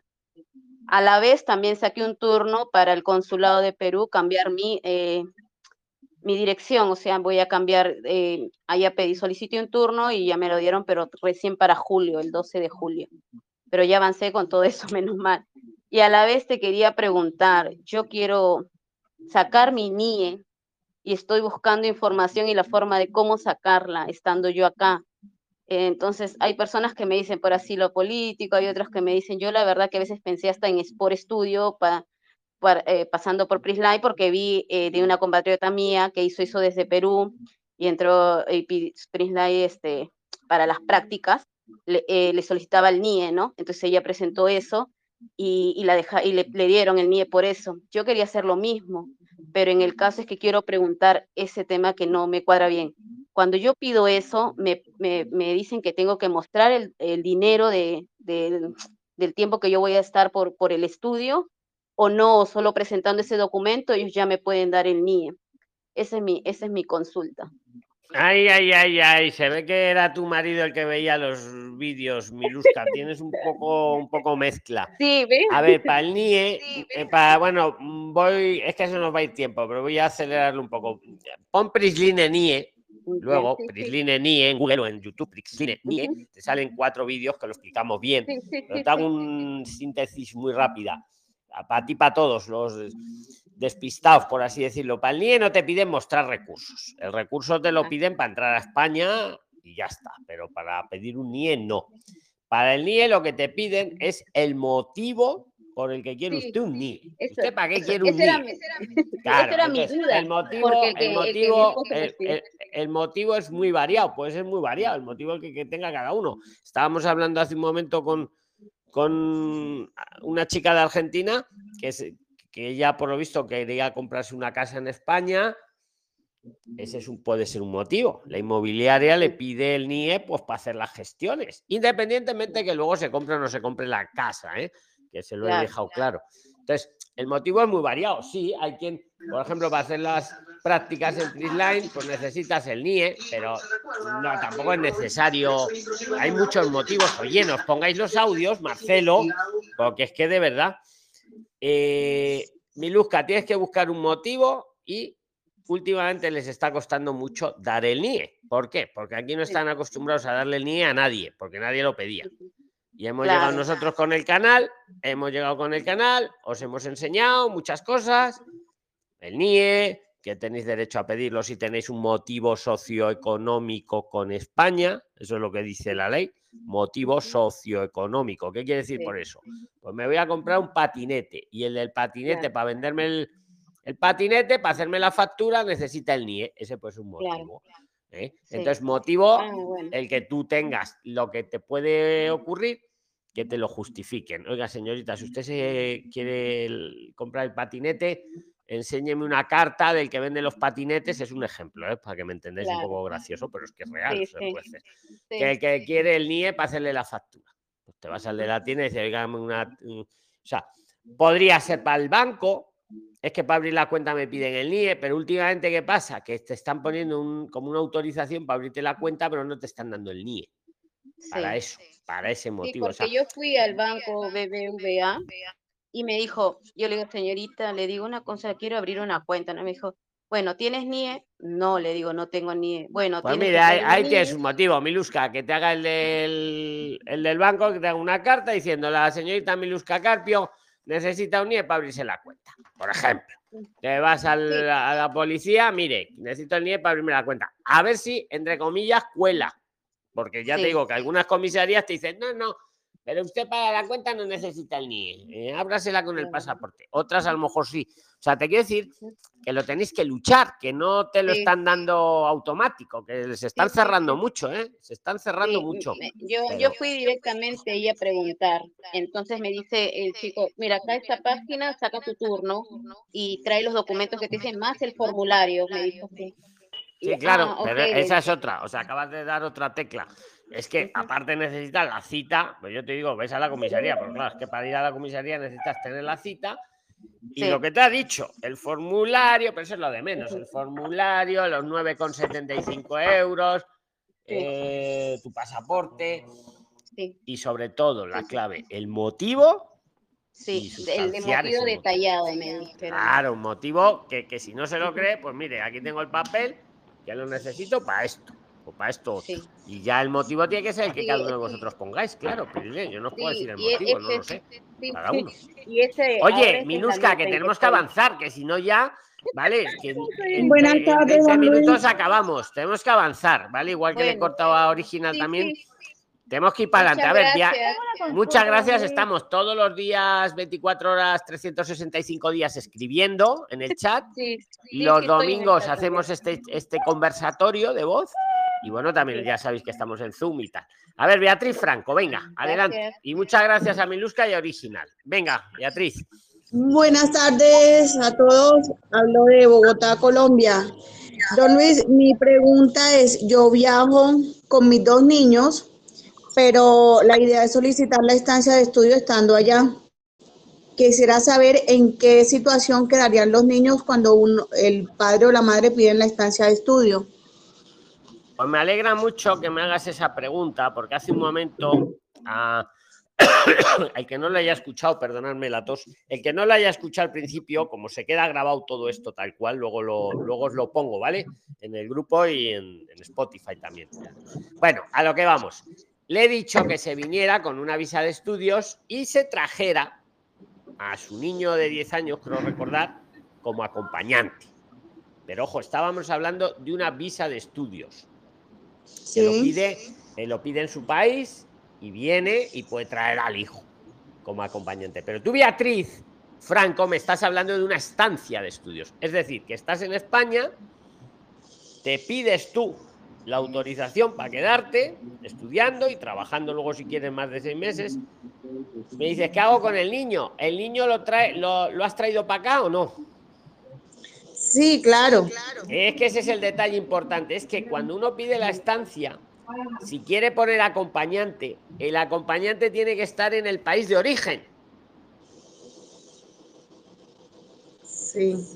Ahí está el tema. No le puedes poner de acompañante en la estancia.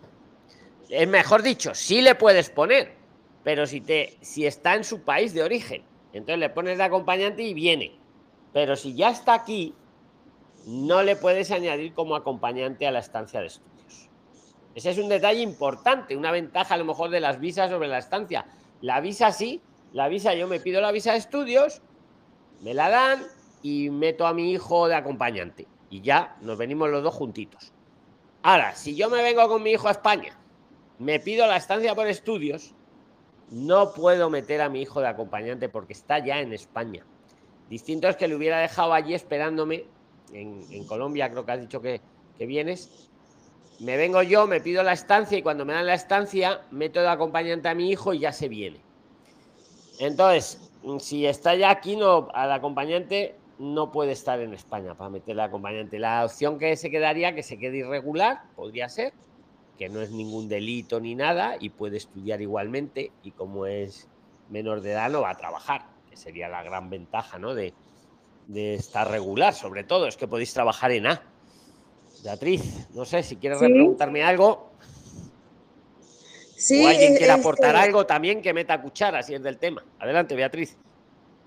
Es que si se solicita la visa de estudio desde acá, también tendría que soportar económicamente la, eh, el acompañante.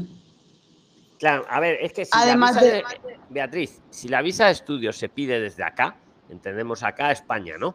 Si la visa de estudios se pide desde España, se llama estancia de estudios. Es lo mismo, cambia el nombre. Al pedirlo en España se llama estancia de estudios. Si lo pido fuera de España se llama visa. Sí, si yo quiero poner un acompañante en una estancia, tengo que mostrar al primer acompañante, es lo mismo que en una visa, el 75% del IPREM. Y a los demás acompañantes, si quiero meter a más, eh, la mitad del IPREM, ¿vale? El 50. Pero insisto, esos acompañantes, si, si es con la estancia, me tienen que estar en el país de origen para meterlos. Pero hay que enseñar ese dinero, no dárselo a nadie. Beatriz. Dime, Listo, dime. gracias. Venga, un saludo. ¿Quién toma la palabra? El primero que ganes. Pero yo quería preguntarle a Cecilia Ardiles, ¿qué vas a hacer con los perros? Cecilia, ¡Los perros! no me los sacrifiques, por favor, ¿eh? Soy Cecilia Ardiles de Chile. No sé qué voy a hacer con mis animales, los quiero mucho. No se sacrifican los perros en ningún caso. No, no, no, la- no sé qué hacer, pero no, es que yo los quiero mucho, no los puedo, no los puedo sacrificar. Tengo que hacer algo con ellos. Tienes que buscar a alguien que te los cuide allí en Chile para que tengan una, una, el tiempo de vida que les quede, pues el que sea, ¿vale? Oye, Don Luis. y me dijeron que no era hola, como don Luis, ¿cómo está? Buenas noches. No he hecho nada. Nos vamos a silenciar todos y doy el pistoletazo. A ver, todos silenciados. Todos. hablar? No, no, todos silenciados, que os estoy viendo. Cecilia, tú también. Todos silenciados. Ya. A ver, el primero que hable, gana. Hola, don Luis, buenas noches. Ha ganado, ha ganado el que ha dicho la don Luis. Buenas noches. Ha ganado, ha ganado. Venga, adelante. ¿Qué más, don Luis? Buenas noches con Daniel. Ya vengo de Bogotá, Colombia. Estoy en Madrid, eh, ubicado en Alcobendas. Eh, bueno, me quería comentar, eh, yo vine aquí de turista, voy a entrar a hacer papeles para estancia por estudios. Eh, bueno, les quería comentar algo para todos, que fue una experiencia ma- maluca. Eh, yo me quería meter a un lugar que se llama Implica, aquí en Madrid, y pues bueno, fue un, fue una estafa donde casi perdemos junto con mi padre 8 mil euros. Eh, luego me metí a un centro que ya donde me mandó el formulario, eh, digo, un listado, donde aparece uno que se llama Linkia. Ya pues voy a, voy a ingresar con ellos, ya mañana, Dios mediante, hago lo de la homologación, que era un papel que me faltaba, y voy a la homologación, al Ministerio de Educación a hacer la homologación. Tenía una duda, si yo quiero hacerlo el, lo, lo- el visado como tal esta misma semana, y me dicen que por correo lo puedo hacer, pero no, pero no algo que no, que no entiendo es cómo voy a demostrar yo el dinero para el visado si lo mando por correo. Vale, a ver, más que por correo sería por Orbe, que se hacen correos, Daniel, pero no, mm, no eches, porque tú no tienes NIE, ¿no? A día de hoy, Daniel. No, no, todavía no, no, yo llevo aquí apenas dos semanas. Dos semanas llevas, vale. Hombre, es que lo suyo es, ese es otro motivo para sacar el NIE. Mira, que lo hablábamos antes. Os lo dejo en la mesa y ahora respondo, Daniel. Eh, un buen motivo para sacar el NIE, si consigues la cita para el NIE, que esa es otra, es, Pero puede mire, ir yo quiero, eh, espera, Doris, eh, yo quiero presentar la estancia por estudios telemáticamente con el certificado digital, para lo cual necesito un NIE, ¿vale? Eso es la, eh, la chiquita de Mallorca o el que quiera el motivo para el NIE, ese es un buen motivo. Mm, Quiero hacerme una estancia de estudios en España, lo quiero presentar telemáticamente, necesitaré el certificado digital, para lo cual necesito un NIE. Ahí tenéis un buen motivo, Daniel. Bueno, esa es una opción. Si no, lo puedes hacer por correos, pero ojo, por correos tiene que ser por el sistema Orbe. No vale ir a correos con los papeles para estancia, ahora te digo lo del dinero, y decir, mande esto. Y, alguna vez ha pasado que algún empleado de correo sin saberlo dice, no, pues lo mandamos por carta. No, no, no, no, no. Mándelo usted por Orbe. Orbe se llama. Entonces ellos lo escanean y lo mandan a extranjería y tiene la validez legal que si te has presentado allí eh, en extranjería, ¿vale? Pero tiene que ser por Orbe, ¿vale? El fallo de Orbe es que luego no tienes un seguimiento, te cuesta mucho saber cómo va tu proceso. En cambio, si lo haces con el certificado digital, desde el ordenador en cualquier momento, Daniel, puedes saber cómo va la cosa. Y el dinero lo tienes que meter en una cuenta bancaria y les adjuntas el extracto de que tienes ahí el dinero, porque el dinero en realidad no se lo das a nadie, el dinero es tuyo. Entonces lo metes en un banco, sacas el extracto y eso es lo que adjuntas. Mm, Doris, ahora sigues Daniel, pero creo que te quería decir algo. ¿Querías decir algo de esto, Doris? Castillón. Sí, sí, buenas noches con todos, o bueno, ya buenos días. Buenas ya. noches, adelante. eh, pues lo puede ir eh, a, a García Paredes, eh, que está por el metro de Gregorio Marañón, a presentarlo presencialmente. Claro, ahí tampoco va a poder ver el estado, pero del trámite, pero se entiende de que eso pues va a caminar si es que le es muy dificultoso, de repente el tiempo se le está pasando, porque las citas para el NIE están igual que del asilo, no está consiguiéndose. Entonces, García eh, Paredes, ¿qué no ¿qué, le quiere- queda? qué está ahí? ¿Extranjería? O... Extranjería, sí, hay una oficina de Hola. extranjería. Eh, eh, espera, Sandra, que estamos ahora con Daniel y Doris. Daniel, ¿estás en Madrid o dónde te encuentras? Sí, yo me encuentro aquí en Madrid. Yo le escuché en Madrid, por eso estaba Vale, opiniendo. pues ahí tienes otro dato, claro, eso. Hombre, pues un tercer camino, claro. Eh, pues, certificado digital es lo suyo, más que nada por la comodidad y tal, y la- el seguimiento. Orbe es, y el equivalente es lo que acaba de decir Doris, ir directamente allí a. Allí no te piden cita, Doris, para, No, para a- entregarlo. ahora no, antes estaban pidiendo eh, cuando en febrero, marzo, pero ahora presencialmente si vas y tienes todos los requisitos, te lo reciben. Pues mira, buen dato, un bonus, un bonus, los que estáis en este momento en vivo, lo que os ha dicho Doris Castillón, o los que lo escucháis en, en cualquier plataforma de podcast como Spotify o cualquier otra. Daniel, ¿tienes algo más? Eh, bueno, pues no me quedó claro lo de, lo de, o sea, por internet, por el ordenador, pero bueno, luego lo escucho bien. Vale, mira, lo del ordenador pon certificado digital y pero necesitas tener el NIE. Te sacas el NIE, te sacas el certificado digital y luego lo presentas por internet. Y eso lo cómodo que tiene es que tú en cualquier momento puedes ir viendo cómo va. Que por cierto, te adelanto ya a ti, Daniel, y a todos, están tardando en Madrid cuatro hasta cinco meses en responder. Pero no os preocupéis, porque si lo habéis presentado en los primeros 60 días, desde que habéis llegado, Daniel, quiero recordar que lleva dos semanas, aunque pasen luego tres meses y no te hayan respondido, tú estás regular. Estás a espera de respuesta de la administración. ¿Vale? Vale. Don Luis. Vale, eh, don Luis también, o sea, no entiendo, o sea, vale, y para el NIE, ¿en qué lugar pido la cita, perdón? Es la gran lucha la de las citas que tiene la administración española. Pregunta en el grupo a ver si alguien te puede ayudar a sacarte la cita del NIE. Hay un enlace, la tienes ahí en el, en el chat, lo tienes el enlace. El problema es que te metes en el enlace y nunca hay citas, nunca hay citas y nunca te dicen cuándo va a haber citas, porque lo que siempre ya estoy harto de decir, por si te dijera mañana a las 8 hay citas, pues mañana a las 8 nos levantamos todos y sacamos la cita, pero es que pregunta. como nunca te lo dicen, el misterio mayor guardado. Pero bueno, tiene los tres caminos, Daniel, por el ordenador con certificado digital, por Orbe o, o como te dice Doris, en, en García de Paredes, creo que ha dicho. Vale, lo de la cuenta bancaria, yo tengo una cuenta desde Bogotá, esa no aplica, ¿verdad? Podría aplicar, pero lo tendrías que tener apostillado y toda la, y toda la historia. Si le traes una entonces cuenta española, seguir, o sea que el paso mío a seguir es intentarlo de la cita del NIE para hacer, eh, para lo del la- el visado y así sucesivamente todo el proceso. Cita del NIE para el certificado digital. Ok. Todos los que necesitéis un NIE, o sea, presentar una estancia de estudios y no tengáis NIE, ese es un buen motivo. Cita del NIE para sacar el certificado digital. Luego, una vez que tienes el NIE, es muy fácil el certificado digital.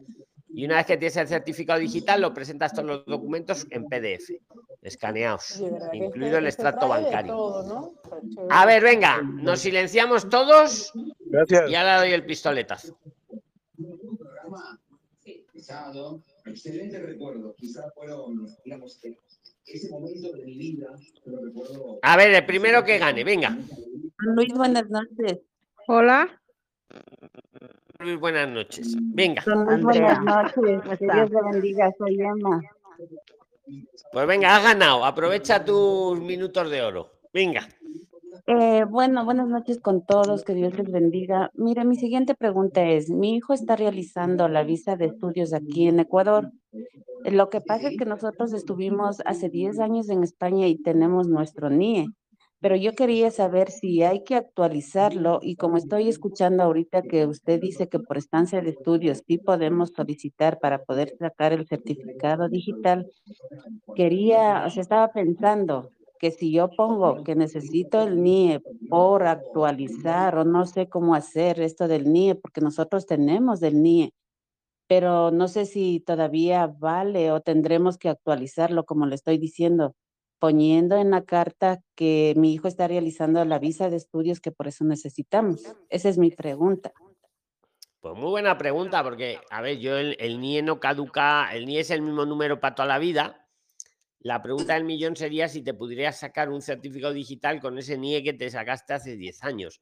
Yo pienso que sí, yo pienso que sí, habría que probarlo.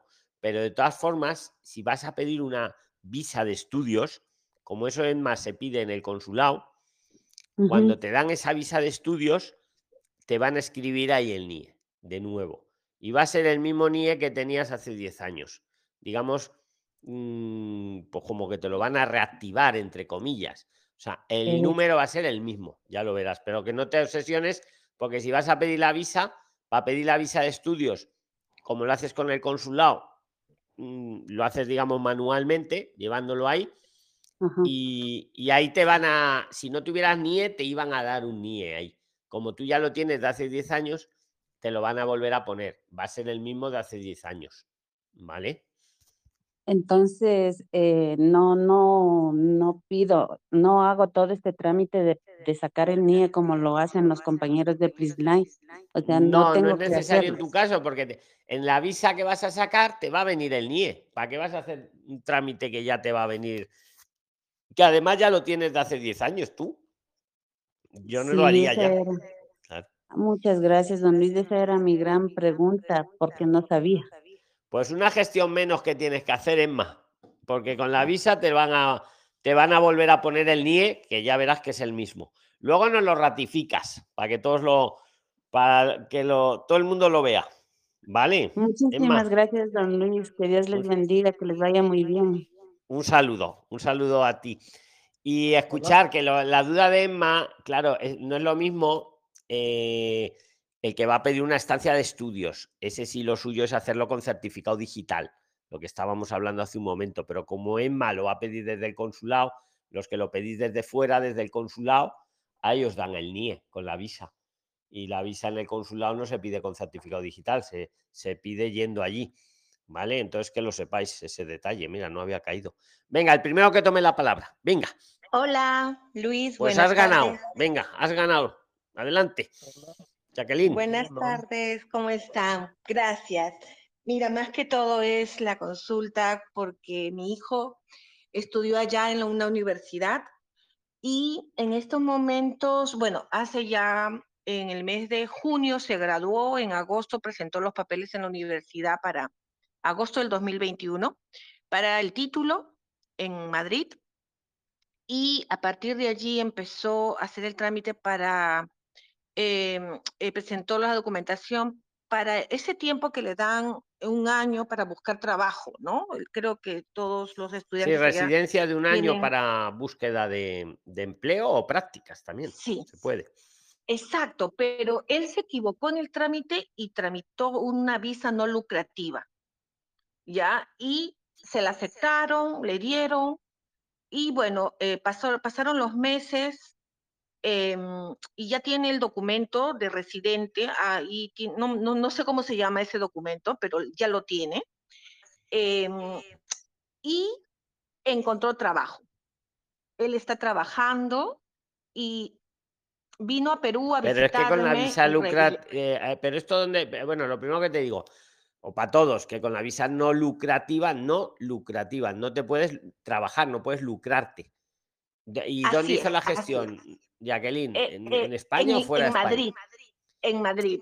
Pues se ha equivocado tu hijo porque no creo que tenga una no lucrativa, porque es que una visa no lucrativa hay que pedirla fuera, salvo que fuera una renovación, que no era el caso, esto ¿no? exactamente, allí creo que hay un error. Yo igual, ayer, ayer vi tu video con respecto a este señor, este, eh, que El señor Riesgo. conjun- Exacto, le he escrito ya porque quiero una asesoría mm, en gestión para mi hijo allá.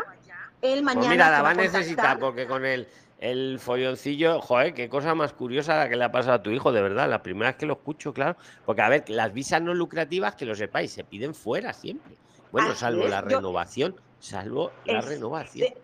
Eso Y es además- lo que, bueno, mañana, mañana eh, con los papeles yo creo que van a poder. Háblalo ver, con pero- riesgo, a ver, oye, y el disclaimer que os hago siempre, que yo los invitados, a ver, trato de seleccionar gente que veo buena, ¿eh? pero claro, los negocios que hagáis con los invitados, ni entro ni salgo, ¿eh? disclaimer legal que os quede siempre muy claro, muy claro, muy claro. Y también os aseguro que ni les pago ni me pagan.